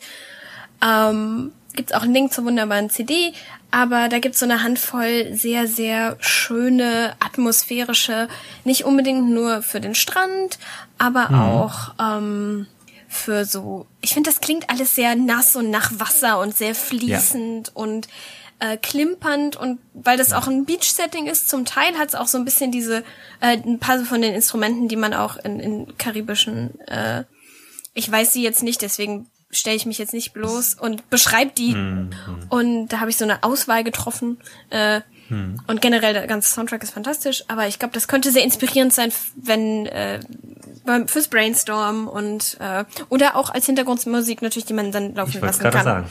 Ja. Äh, am Tisch. Und da es ja leider so ist, dass die meisten Leute Chrono Cross nicht gespielt haben, ähm, wird man auch niemanden halt irgendwie erwischen, der sagt, Moment, ich kenne diesen Song. Ne? Also so, das Oder ist eine hat immer so einen Nostalgie und das ist was Schönes. Also Genau. mir würde, glaube ich, das Herz total aufgehen. Ja. Also ich habe auch ganz oft halt Chrono Cross und Chrono Trigger Soundtracks Oh, so ähm, schön. in meinen Songs und ähm, wenn ich dann noch reinschmeißen darf, dazu schmeißen darf, der Soundtrack von Celeste, Uh. äh, ein aktuelleres Spiel, was nichts mit Piraten zu tun hat, auch nichts mit dem Setting zu tun hat, ist ähnlich. Oh, cool. Also auch sehr schön, sehr moody und sehr, hat halt auch viel so, also man hat auch immer so das Gefühl, dass viel Regen drin ist oder Wasser und so, obwohl es eigentlich um Berg geht. Aber halt so Weite und sowas. Nice. Ja, das Mhm. ist, also wenn, wenn sowas einfach eine, eine Weite äh, suggeriert, ist Mhm. auch super cool. Sonst, ich glaube, was cool ist, äh, Pillars of Eternity ist ein schöner Soundtrack an sich, aber Pillars of Eternity Deadfire, das zweite Spiel in der Reihe, ist halt, das spielt halt auch auf dem Meer, man hat ein Schiff, man trifft Piraten und da gibt's, wenn man ein Schiff fährt, haben, fangen die an zu singen und ich dachte mir, was? Warum? Hä? Und da gibt's so vier, fünf Sea-Shanties, die die geschrieben haben, die fanta also in-game auch, also die Ja. Ähm, sprechen auch die Götter der Welt an Genau, und so. ja. Und grad In das Lore halt so total cool, ja. fantastisch. Ähm, und ansonsten einfach cool und die, der ganze Soundtrack ist ziemlich gut. Ich habe leider, leider ist nur der erste auf Spotify. Weiß nicht, warum der zweite das nicht Oh. ist. Äh, verlinken werden wir ihn euch trotzdem. Da könnt ihr mal anhören. Ähm, wenn man das Spiel kauft, kann man den mitkaufen auch. Und da auch, ich glaube, auf Steam ganz einfach nur den Soundtrack gibt's, glaube ich, auch. kann ich nur empfehlen, ist wirklich schöne Musik, sehr, auch der erste sehr Pen and Peak, sehr toll, äh, auch Kampfmusik technisch. Und generell sind ja Videospiel-Soundtracks generell so konzipiert, dass es gute Konzentriermusik ist, tatsächlich. Ähm, Genau. Und äh, das ist, glaube ich, für, als Hintergrund für den Pen and Paper auch ganz cool, Ja. weil es schöne Musik ist, aber die beim äh, Konzentrieren hilft. Und ja, die, die Shanties sind so großartig. Also hört euch die an, die sind wunderbar. Ja, ja, das stimmt. Also ich klaue noch einen bei einem Film und zwar mehr ein Setpiece, was man sehr gut übernehmen kann und was in der Form, was ich in der Form noch nicht gesehen habe, was ich aber mega cool fand. Also es, der Film heißt Pirates, das Siegel des Königs. Das ist ein koreanischer Film. Ähm, so ein, das gibt's auch bei Amazon Prime. Also ist jetzt kein super Film. So, ist, ist lustig und man kann ihn sich auch auf jeden Fall mal reinziehen, wenn man möchte. Es ist auf jeden Fall interessant, weil es halt eben eine ganz andere Perspektive ist. Und allein dafür habe ich ihn mir gerne angeguckt, aber ich würde jetzt nicht sagen, für Leute, die gerne gute Filme gucken, da gibt's bestimmt bessere. Er ist halt eben äh, ein Film, der halt in Korea spielt, kurz vor der Staatsgründung im Grunde. Und das, darum geht es auch, dass halt das Siegel des Königs verloren geht. Und zwar, weil es von einem Wal geschluckt wird. Ist doch auch super, super Adventure. Ja, ja, genau. Und der Wal hat halt eben das Schiff, mit dem das halt in, nach Korea gebracht werden sollte, hat er halt mit in einem, einem Bissen verschluckt. Ja, und das Spannende ist halt eben, dass es halt sehr, also ich weiß nicht, wie man es ausspricht, Wuxia? Wu- Wuxia, ja. Ich glaub, Wuxia, glaub ich. Ja, ja. Mäßiger Take ist, was halt Piraten angeht. Also es Nice. beginnt halt echt mit so einem, ähm, mit so einem Schwertkampf in, im Regen und ähm, die Charaktere sind, also vor allem der Hauptcharakter ist super dumm und uninteressant. Also, ähm, aber es gibt halt eben auch eine Piratin, die super cool ist und es gibt halt, oder es gibt mehrere, mehr als eine, aber es, die Piratin, die halt eben auch die Kapitänin dann ist, die ist halt richtig cool. Und ähm, es gibt halt mehrere Sachen, die man da auch irgendwie rausklauen kann, unter anderem halt auch ein sehr interessantes Bewerbungsgespräch. Die Räuber, also es gibt halt Räuber und dann Piraten. Und die Räuber, und die haben so eine keine, aus welchem Grund auch immer. Und dann suchen die aber jemanden, der schon mal auf dem Meer war, weil sie halt auch diesen Wal finden wollen, weil der ja dann halt das große Ziel ist von allen. Und äh, ja, dann finden die halt irgend so einen ehemaligen oder einen Piraten, der halt irgendwie seine Crew verloren hat und ähm, fragen den halt aus, was er so an Qualitäten mitbringt und stellen fest, dass er eigentlich nicht so wirklich viel kann. Ähm, aber das Spannende ist halt dann auch wieder so diese Mythenbildung, weil dieser Wal, der angeblich dieses Siegel und das ganze Schiff verschluckt hat, die niemand glaubt dem überhaupt, was ein Wal ist, weil Leute, die damals irgendwie an der Küste gelebt haben und selbst die, die ja zum Fischen irgendwie mal vielleicht ein paar hundert Meter rausgezogen sind, die haben noch nie einen Wal gesehen. Und Leute, die halt inland gelebt haben, erst recht nicht. Ähm, und dann zu sagen, ja, das ist ein, das ist ein Fisch, nur halt so groß wie ein Schiff, das, den, den würdest du ja sagen, ja, ja, alles klar. Ganz bestimmt. So, was für ein Blödsinn. Ja, und äh, das fand ich schon super interessant. Das Setpiece, was ich halt eben mitgebracht habe zum Klauen und was ich auf jeden Fall klauen werde, ist, es gibt dann am Ende sozusagen drei Fraktionen, also ein Piratenschiff, ein böser Pirat, der dann gemeinsame Sachen mit dem mit der Krone macht. Ähm, und diese Idioten, würde ich, ich habe sie jetzt Idioten genannt in meinen Notizen, ähm, die halt vorher Räuber waren, keine Ahnung von nichts haben und dann mit so einem geklauten Schiff irgendwie dann auf dem Wasser rumschippern. Mehr schlecht als Und- recht, bestimmt. Genau, und die beiden fiesen Piratenschiffe, also die richtigen Piraten, stehen sich dann so gegenüber. Und das dritte Schiff schwimmt halt genau zwischen denen hindurch. Und alle sind halt irgendwie, glaube ich, betrunken und schlafen und werden dann wach und dann so, oh, ups, und sehen halt, wie diese gruseligen Crews sich gegenüberstehen. Dann geht der Kampf los und die rennen halt über dieses mittlere Schiff auf das andere Schiff und ne, also es ist ein super spannendes Kampfsetting, weil drei Gruppen miteinander irgendwie im Zwist sind. Das eine Schiff ist halt irgendwie voll mit Sprengstoff geladen, dann zünden die da die Lunte an, die versuchen sich aufs andere zu retten. Also es ist ein total interessantes Setpiece, wo man so viel rausholen kann. Und ähm, wo allein dieser, also allein dieser Aspekt, okay, es sind drei Schiffe, die quasi im Nahkampf miteinander sind, ähm, ist garantierte, äh, garantiert coole Actionsequenz. Und wird halt in dem, in dem Film auch echt cool dargestellt. Generell die Kämpfe und so sind halt alle echt super gut gemacht, äh, toll choreografiert. Ähm, alle haben auch coole Waffen, muss man sagen. Also diese Piraten, also die Piratin, die dann Kapitänin wird, die hat so ein, ich weiß nicht, wie das heißt, es ist so ein koreanisches Schwert, was so sehr flexibel ist. Mhm. Ähm, und ähm, damit kann sie halt große Distanz zwischen sich und ihrem Feind halt eben aufbauen und halt die Leute immer so von sich weghalten und die großen, starken Männer kommen gar nicht erst an sie ran und sie zerlegt sie halt erst schon auf Entfernung. Und ja, also ganz, ganz viele coole Ideen. Ähm, unter anderem hat sie dann halt eben auch diesen Wal sozusagen als Familie. Also sie kennt diesen Wal schon seit uh. ihrer Jugend und sie haben so eine Verknüpfung miteinander, was auch irgendwie ganz cool ist. Also halt ähm, so ein ne, so eine Beziehung zu einem äh, riesigen, sehr intelligenten total Tier spannend. und so, ne? Also total interessant. Also der, der Plot an sich ist halt irgendwie interessant, aber dann gibt es halt irgendwie wieder so eine aufgesetzte Love Story, die halt viel kaputt macht. Ja. ja, das ist halt eben Pirates, das Siegel des Königs. Es sieht halt eben total aus wie so ein äh, wie, wie so eine Fluch der Karibik irgendwie Kopie, ne? Hat aber echt, also gar nichts, also gar keine Parallelen eigentlich. Äh, außer der Soundtrack. Der Soundtrack ist so offensichtlich davon inspiriert, dass es ein bisschen albern wirkt, weil es ja gar nicht zum Setting passt. ja. ja, dann gehe ich nochmal zurück zu Pillars of Eternity. Ich glaube, bei Pillars of Eternity, was ich auch ganz cool finde, ist, wie zumindest die Piraten zustande kamen irgendwie und dass sie sich die Prinzen ohne Heimatland nennen.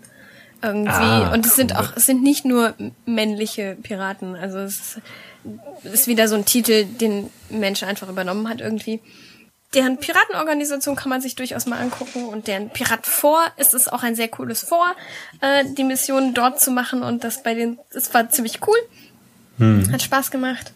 Ähm, und sonst, ich glaube, ich mag, das, da gibt's eine sehr coole äh, Seebärin, also Eldest ist as rugged as they come und das ist sehr, sehr cool und wie sie auch mit dir spricht. Also ja. wenn man sich, wenn man die mal vielleicht googelt oder da ein paar auch, auch die äh, Sprecherin, die ist ziemlich cool und aber einen Wood-Elf als Piratenkapitän ist vielleicht auch nicht ähm, so. Ich guck gerade den Cast durch. Zoe Tapper. Aber ja, also auf jeden Fall fantastisch. Äh, good, good stuff, Zoe Tapper. Also ich war sehr verliebt in, in, in Eldest. Sie ist einfach ah, klingt auch wirklich nach viel rum.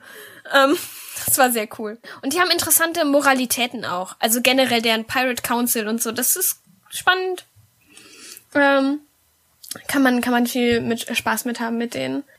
Ansonsten habe ich dir ja eben schon erzählt, ich glaube, Black Sails kann man als großes ganzes Serienpaket mehr als empfehlen. Ähm, ich konnte es nicht nochmal nachschauen, so dass ich mir jetzt kleine Sachen rauspicken konnte, sondern deswegen würde ich einfach sagen, das ist ein gutes Gesamtpaket, macht viele Dinge sehr, sehr schön, die wir auch in den Tropes besprochen haben, äh, die nicht so cool gemacht werden, ähm, ist sehr, sehr politisch, ähm, wenn es um Rebellion geht gegen eben das Empire äh, ja. und, und die Aufoktroyierung, also da geht's auch sehr, wie sich dann eine, diese kleine Stadt, dieses Settlement da auch äh, irgendwie selbst beherrschen möchte und nicht so den aufoktroyierten mhm. Kram aus, aus dem Motherland so äh, haben möchte und diese ganzen Sachen, das ist sehr, sehr toll. Ganz viele fantastische Charaktere, ganz wie die Serie mit Queerness umgeht, ist fantastisch. Hört man ja auch nicht oft. Also, nee, überhaupt nicht. Und, und also, ich musste sagen, ich, ich, ich hatte mehrere Anläufe gebraucht, weil zum, ein paar, da ein paar Sachen, die in der ersten Stadt passiert sind, sahen mir so nach Tropes aus, die ich nicht mag. Und dann habe ich später aber so viel Gutes gehört und bin, naja, komm, gibst du dem Ganzen nochmal eine Chance? Und ja, die Tropes, die ich befürchtet hatte, dass sie kommen, was, wo sich auch Sachen um Kühnes drehen, wo ich mir dachte, oh, nicht schon wieder. Mhm. Ähm, Also, und auch generell was um, um Sexarbeit äh, fand ich sehr, sehr schön, dass da eine Sexarbeiterin quasi nachher einfach verdammt viel politische Macht hat, weil sie Ja. das manöv gut manövriert hat und, und richtig fantastisch und auch eben dann dieses ausbeuterische System, was in Sexarbeit ja oft das auch ein bisschen auf den Kopf stellt für, für ihr, ihre Sache da. Und das richtig, richtig to tolle Charaktere, tolle Schauspieler. Und ja, was ich mochte, ist, dass Charaktere, die sehr, sehr queer-coded sind, dann erstmal auch vielleicht gar nicht unbedingt als queer gelten. Das fand ich auch ganz schön, dass es da, dass es da nicht so mit der, dass die visuelle Sprache nicht dann immer dem entspricht.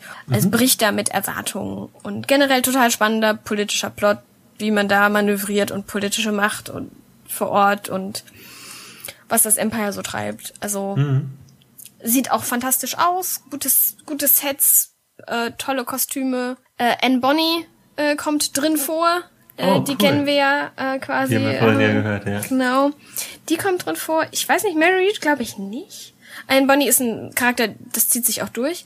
Der eine Charakter, äh, mit dem sie zusammen ist, ist ihr, ihr Freund, äh, der äh, ist auch ein äh, basierend Captain Rackham, Rackham heißt er, genau. Ah, der ist krass. auch äh, echt, also der basiert auch auf einer historischen Person. Die anderen glaube ich nicht, weil Captain Flint kommt nämlich auch vor. Ich glaube, Flint ist erfunden. Ähm, und Flint ist eine coole Socke. Aber da gibt's auch, also was Loyalität angeht und die Reibereien auch innercrewlich und das alles sehr, sehr cool. Ja, spannend. Richtig tolle Serie. Ja, ich habe es auch noch nicht geguckt, aber ich werde es mir auf jeden Fall jetzt, jetzt werde ich es mir angucken. Also nach, nach der warmen Empfehlung schaue Oh, Long John Silver an. macht auch mit. Also, da hat cool. man Fakt und Fiktion in Anführungsstrichen sehr, sehr schön miteinander verwoben auf spannende Art und Weise. Allgemein nochmal, weil du es vorhin auch angesprochen hast, äh, Sexarbeit Mhm. ist ja, oder die Geschichte der Sexarbeit ist ja krass verwoben mit der Geschichte von Piraterie, auch in der Karibik, in unserer Welt.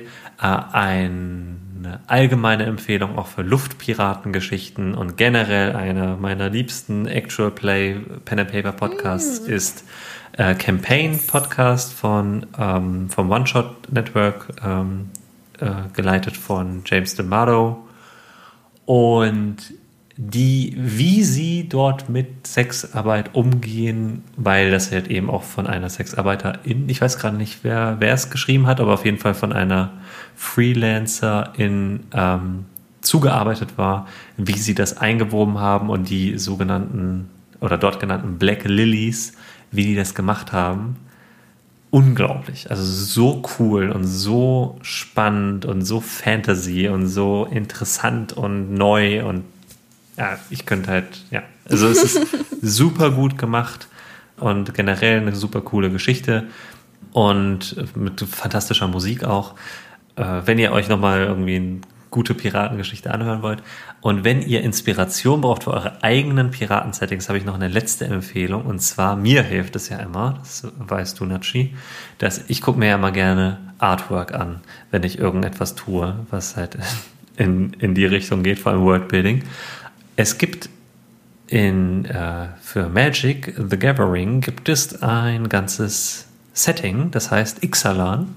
Und das ist ein Piratensetting. Das haben sie vor ein paar Jahren gemacht.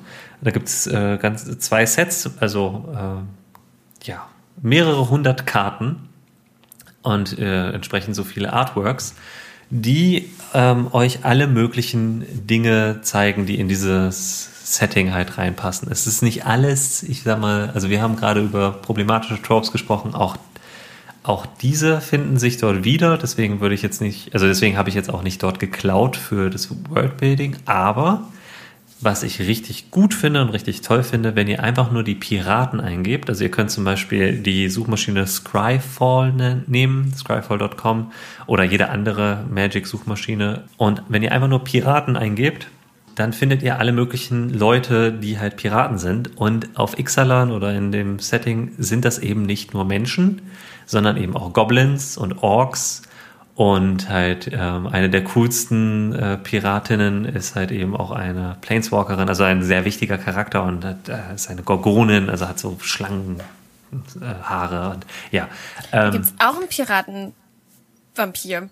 Sehe ich gerade. ja, ja, ja, genau. Auch also und es gibt cool. Ja, und es gibt halt auch Vampire. Also die Vampire sind eigentlich so die Gegenspieler zu den, Vampi äh, zu den Piraten.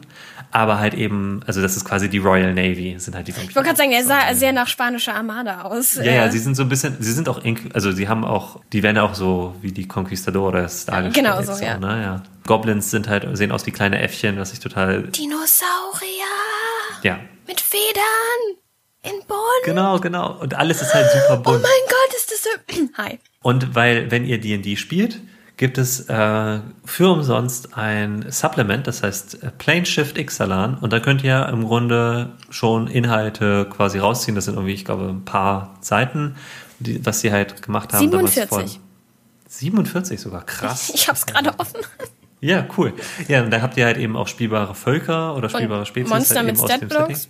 Und ganz viele Monster, ja. Und halt eben auch Items. Kleiner Bonus für D&D halt. Aber im Grunde, ihr könnt euch das auch so anschauen. Total. Da steht voll viel halt einfach drin. Also es gibt halt dann auch also viel cooles, großes Artwork und so. Also ja, da gibt's eine Menge, wo man sich bedienen kann. Und mir hilft es einfach nur, weil wenn man an Piraten denkt, denkt man halt an Menschen. Und eine Fantasy-Piraten-Crew einfach mal so aus dem Ärmel zu schütteln, ist halt nicht so einfach. Wenn man sich aber diese dieses Artwork anguckt, dann denkt man sich so, ah ja, cool, das ist ein Ork. Oder von mir ist auch ein, äh, eine Ogerin oder so. Oder halt, ne, und oben im Krähennest sitzt ein Goblin und äh, hat einen weißen Bart oder so. Ja, also so, ne, so einfach, äh, um das, die eigenen Bilder so ein bisschen zu erweitern, die man im Kopf hat. Ähm, was mir noch gerade einfiel, vorhin, als wir über coole Piraten geredet haben und so und Prinzessinnen und so, fiel mir auf, dass in Final Fantasy V, kleiner Spoiler, ähm, gibt es eine Piratenprinzessin. Also eine Prinzessin, die, glaube ich, ich weiß gar nicht, ist sie geklaut worden oder gekidnappt oder sowas. Oder einfach weggelaufen. Auf jeden Fall treffen wir irgendwann Fares. Und ich glaube, wir wissen auch gar nicht, also es sind Pixel, insofern sehen wir das eh nicht. Aber ähm, ich glaube, die Charaktere im Spiel wissen auch nicht, erst gibt's auch nochmal so, welches Gender hat diese Person? Und ich meine, heute wissen wir zwischen uns, it doesn't matter, ja. Aber äh, also Fares würde ich vielleicht dann auch einfach ganz generell non-binary sehen. Und Fares ist Fares Artwork googeln ist oh, Amano hat die mal gezeichnet und sie sieht so gut aus. Die hat eine fantastische Uniform an. Dieses, was auch immer sie da anhat, das ist irgendwie ein Coat und der ist, das, alles ist da dran und das ist wunderschön. besteht von innen gleichzeitig aus Fell und Federn. Und also alles total- und Gemstones over Gemstones. aber es sind halt ne, die. Amano Artworks halt, ne? Wir treffen die als Seegegerbte und mit ihrer Freundin Sylra, das ist eine Seeschlange, eine große, die eben auch hilft. Ah, wir haben kein Problem mehr bei Wind, äh, wenn bei Windstille zu segeln. Wir haben Sylra. Sylra ist diese große Seeschlange, das ist unsere Ja. Freundin. Und da kann man auch schöne Sachen mitnehmen. Also, Ja, total. Und Fares ist einfach zu cool. Also, das ist ein Spiel, das hat nicht so viel Text, aber die Coolness von Fares kommt schon hart durch. Und Ja, auch wie ja. die Leute auf, auf sie reagieren, wie sie alle in Awe sind und oh mein Gott, ist die stark und uh. Also in Pix, also in den kleinen Pixel-Sprites ist das auch immer sehr niedlich, wie so, oh, wenn da die Augen groß werden, weil sie so Ja. stark und so besonders, also ist natürlich wieder dieses super Besondere, was in der Welt okay ist, würde ich jetzt für mein Setting so nicht übernehmen als das ist so besonders und so anders. Ähm, Ja, aber ja, trotzdem ihre Coolness transportieren auf jeden Fall. Ich würde sagen, wir lassen heute die Kommentare aus. Die nehmen wir und, fürs nächste Mal. und machen mit. das fürs nächste Mal. Aber wir wollen unbedingt wissen, wo ihr klaut. Also schreibt es uns bitte. Für Piraten hier natürlich im Besonderen, aber wenn ihr irgendwelche anderen tollen Klaugeschichten habt, also Ja. konkreteres, ich habe schon ganz viel gehört ähm, und gelesen, als ich jetzt auch die Kommentare nochmal nachgeschaut habe. Also, ah, ich klau auch gerne bei Filmen oder so, aber erzählt uns Beispiele, gibt, Genau. gibt uns einzelne Dinge ähm, und jetzt nicht nur bei diesem Film, sondern was genau habt ihr geklaut, Ja, was genau ja. hat euch oder euch inspiriert, es muss ja gar nicht geklaut sein, so Ja. eins zu eins, ne? Wir, wir gehen ja auch mal, wir sind ja auch mal näher dran und gehen mal weiter weg. Ja. Ähm, aber ja, erzählt uns davon. Ihr könnt uns das in die Kommentare schreiben, entweder auf YouTube oder auf Podigy direkt. Ihr könnt uns das aber auch per Mail schreiben an mitvorteil.gmail.com Oder äh, ihr schreibt uns das direkt bei äh, Twitter, weil wir beide bei Twitter sind und ähm, unsere Twitter-Handles findet ihr in der Podcast-Beschreibung äh, bzw. den Show Notes. Also könnt ihr uns direkt anschreiben und uns erzählen, wo ihr das letzte Mal für eine Piratengeschichte was gemobst habt. Ähm, hast du das Gefühl, dass wir die Tropes oder die problematischen Tropes ganz gut aufgebrochen haben mit den Sachen, die wir geklaut haben? Ich denke schon. Einfach die ins Gedächtnis zu rufen und dass man, dass man dran denkt, die nicht zu reproduzieren, auch wenn sie vielleicht in dem Werk drin sind, bei dem man klaut. Das ist ja oft so, dass man da aber genau. drüber nachdenkt und die erkennen kann, weil wenn man sie kennt, kann man sie erkennen und dann kann man damit auch spannende Dinge tun ähm, mhm. um quasi von Tropes nochmal auch, äh, wenn es um Sexworker geht, da gibt's auch ganz viele ganz schreckliche Tropes, die man auch Total. am besten umgeht äh, und, und eben nicht macht und deswegen da auch lieber gute Beispiele suchen. Ähm, wie das, was Pete gebracht hat, oder gern da auch nochmal, gibt's bestimmt, gibt ja TV-Tropes und so. Also heute ist es ja super einfach, sich da ein bisschen einzulesen, um die zu vermeiden. Wenn man das Gefühl hat, man ist nicht, nicht so sicher oder so, oder redet mit, mit Leuten, ja. fragt, ist das, ist das ausgelutscht? Ja, genau. Das ist, glaube ich, die einfachste. Oder fragt euch selber. Es gibt bestimmte Tropes, die man schon so oft gesehen hat, dass man denkt, oh, es ist so eine Pflicht, das auch zu machen. Genau. Ja, und es dann einfach bewusst anders zu gestalten, kann auch so spaßig sein. Also, oder ist einfach so spaßig, wenn man dann sagt, oh, ich nehme mir hier einen Final Fantasy Charakter und dann packe ich den halt in die Haut eines High-Menschen und äh, das ist dann die Kapitänin meines Piratenschiffs. Ja. So cool. Sind wir alle dabei, würde ich sagen. Ja, genau. Ähm, ja, ich hoffe, dass äh, dir das Spaß gemacht hat, Nachi, dass wir diesen sehr ausgiebigen Raubzug heute gemacht haben. Ja, sehr sogar. Also, ich meine, macht ja immer Spaß, mit dir zu klauen.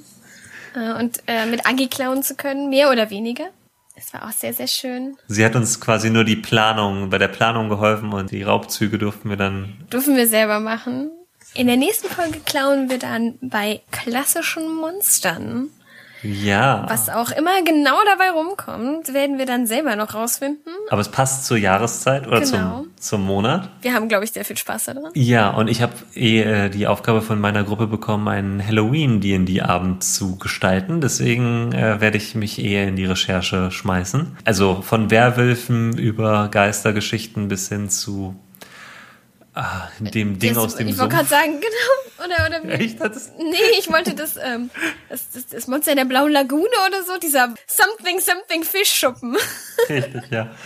Genau ja. das. Genau da werden wir uns bedienen. Ich freue mich schon drauf. Danke für, fürs Mitklauen heute. Danke dir fürs überhaupt Klauen. Ähm, wir sind ein bisschen überwältigt von dem mittlerweile vielen und super positiven Feedback und von den lieben äh, Kommentaren und den vielen, vielen Downloads. Also und vielen, vielen Dank dafür. Ja. Und vergesst nicht, immer weiter zu klauen.